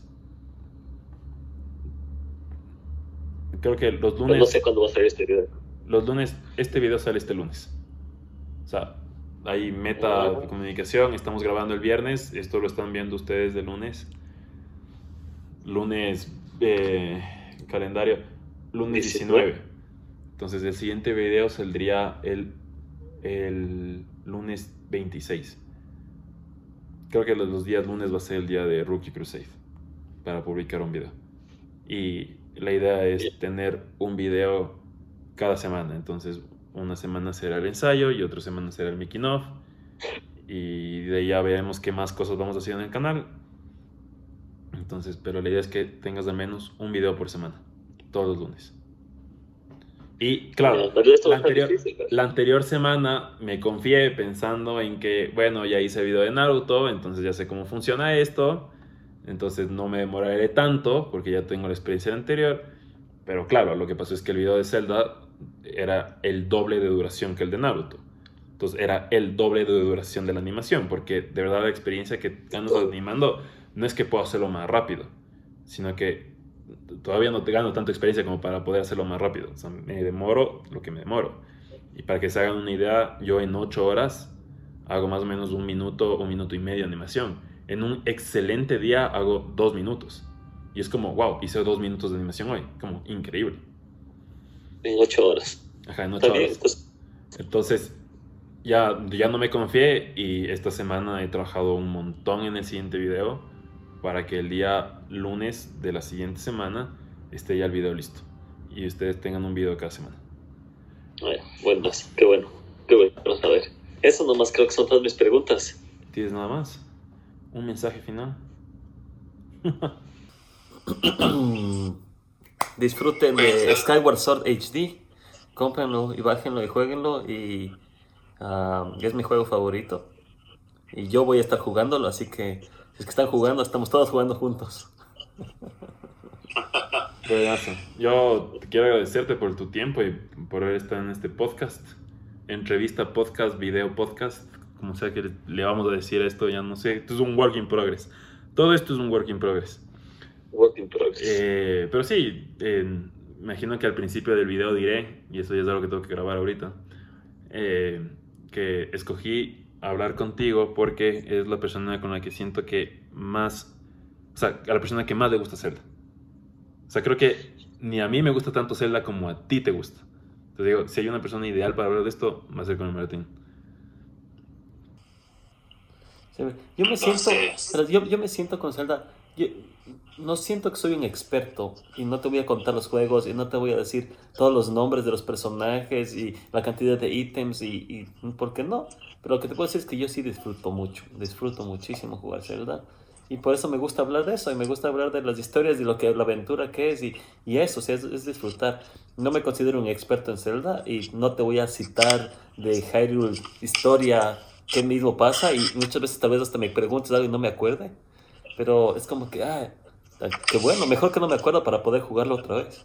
Sí, pero o sea, es ese momento en el que eh, o sea, te digo, para mí verte jugar Zelda es como, yo sé que sale una Zelda y vas a disfrutarlo. Y digo, por eso es, sí, saber las cosas, no, bueno, ya eso es un poco igual, pero es la capacidad de disfrutar el juego como al máximo. Gracias por ver todo esto hasta el final. Eh, espero que hayas disfrutado un montón, o sea, de este capítulo más bien de Work in Progress. Es el nombre tentativo que hemos puesto por el momento este podcast. Ya todo es un Work in Progress. Entonces, veamos qué nombre se nos ocurre para la siguiente semana. Siguiente vez era extra Work in Progress. Siguiente semana, ¿qué será?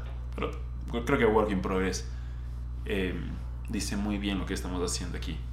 Así que, em, pues nada, gracias y nos veremos para en el podcast en 15 días y para el siguiente video nos veremos el lunes. Chao.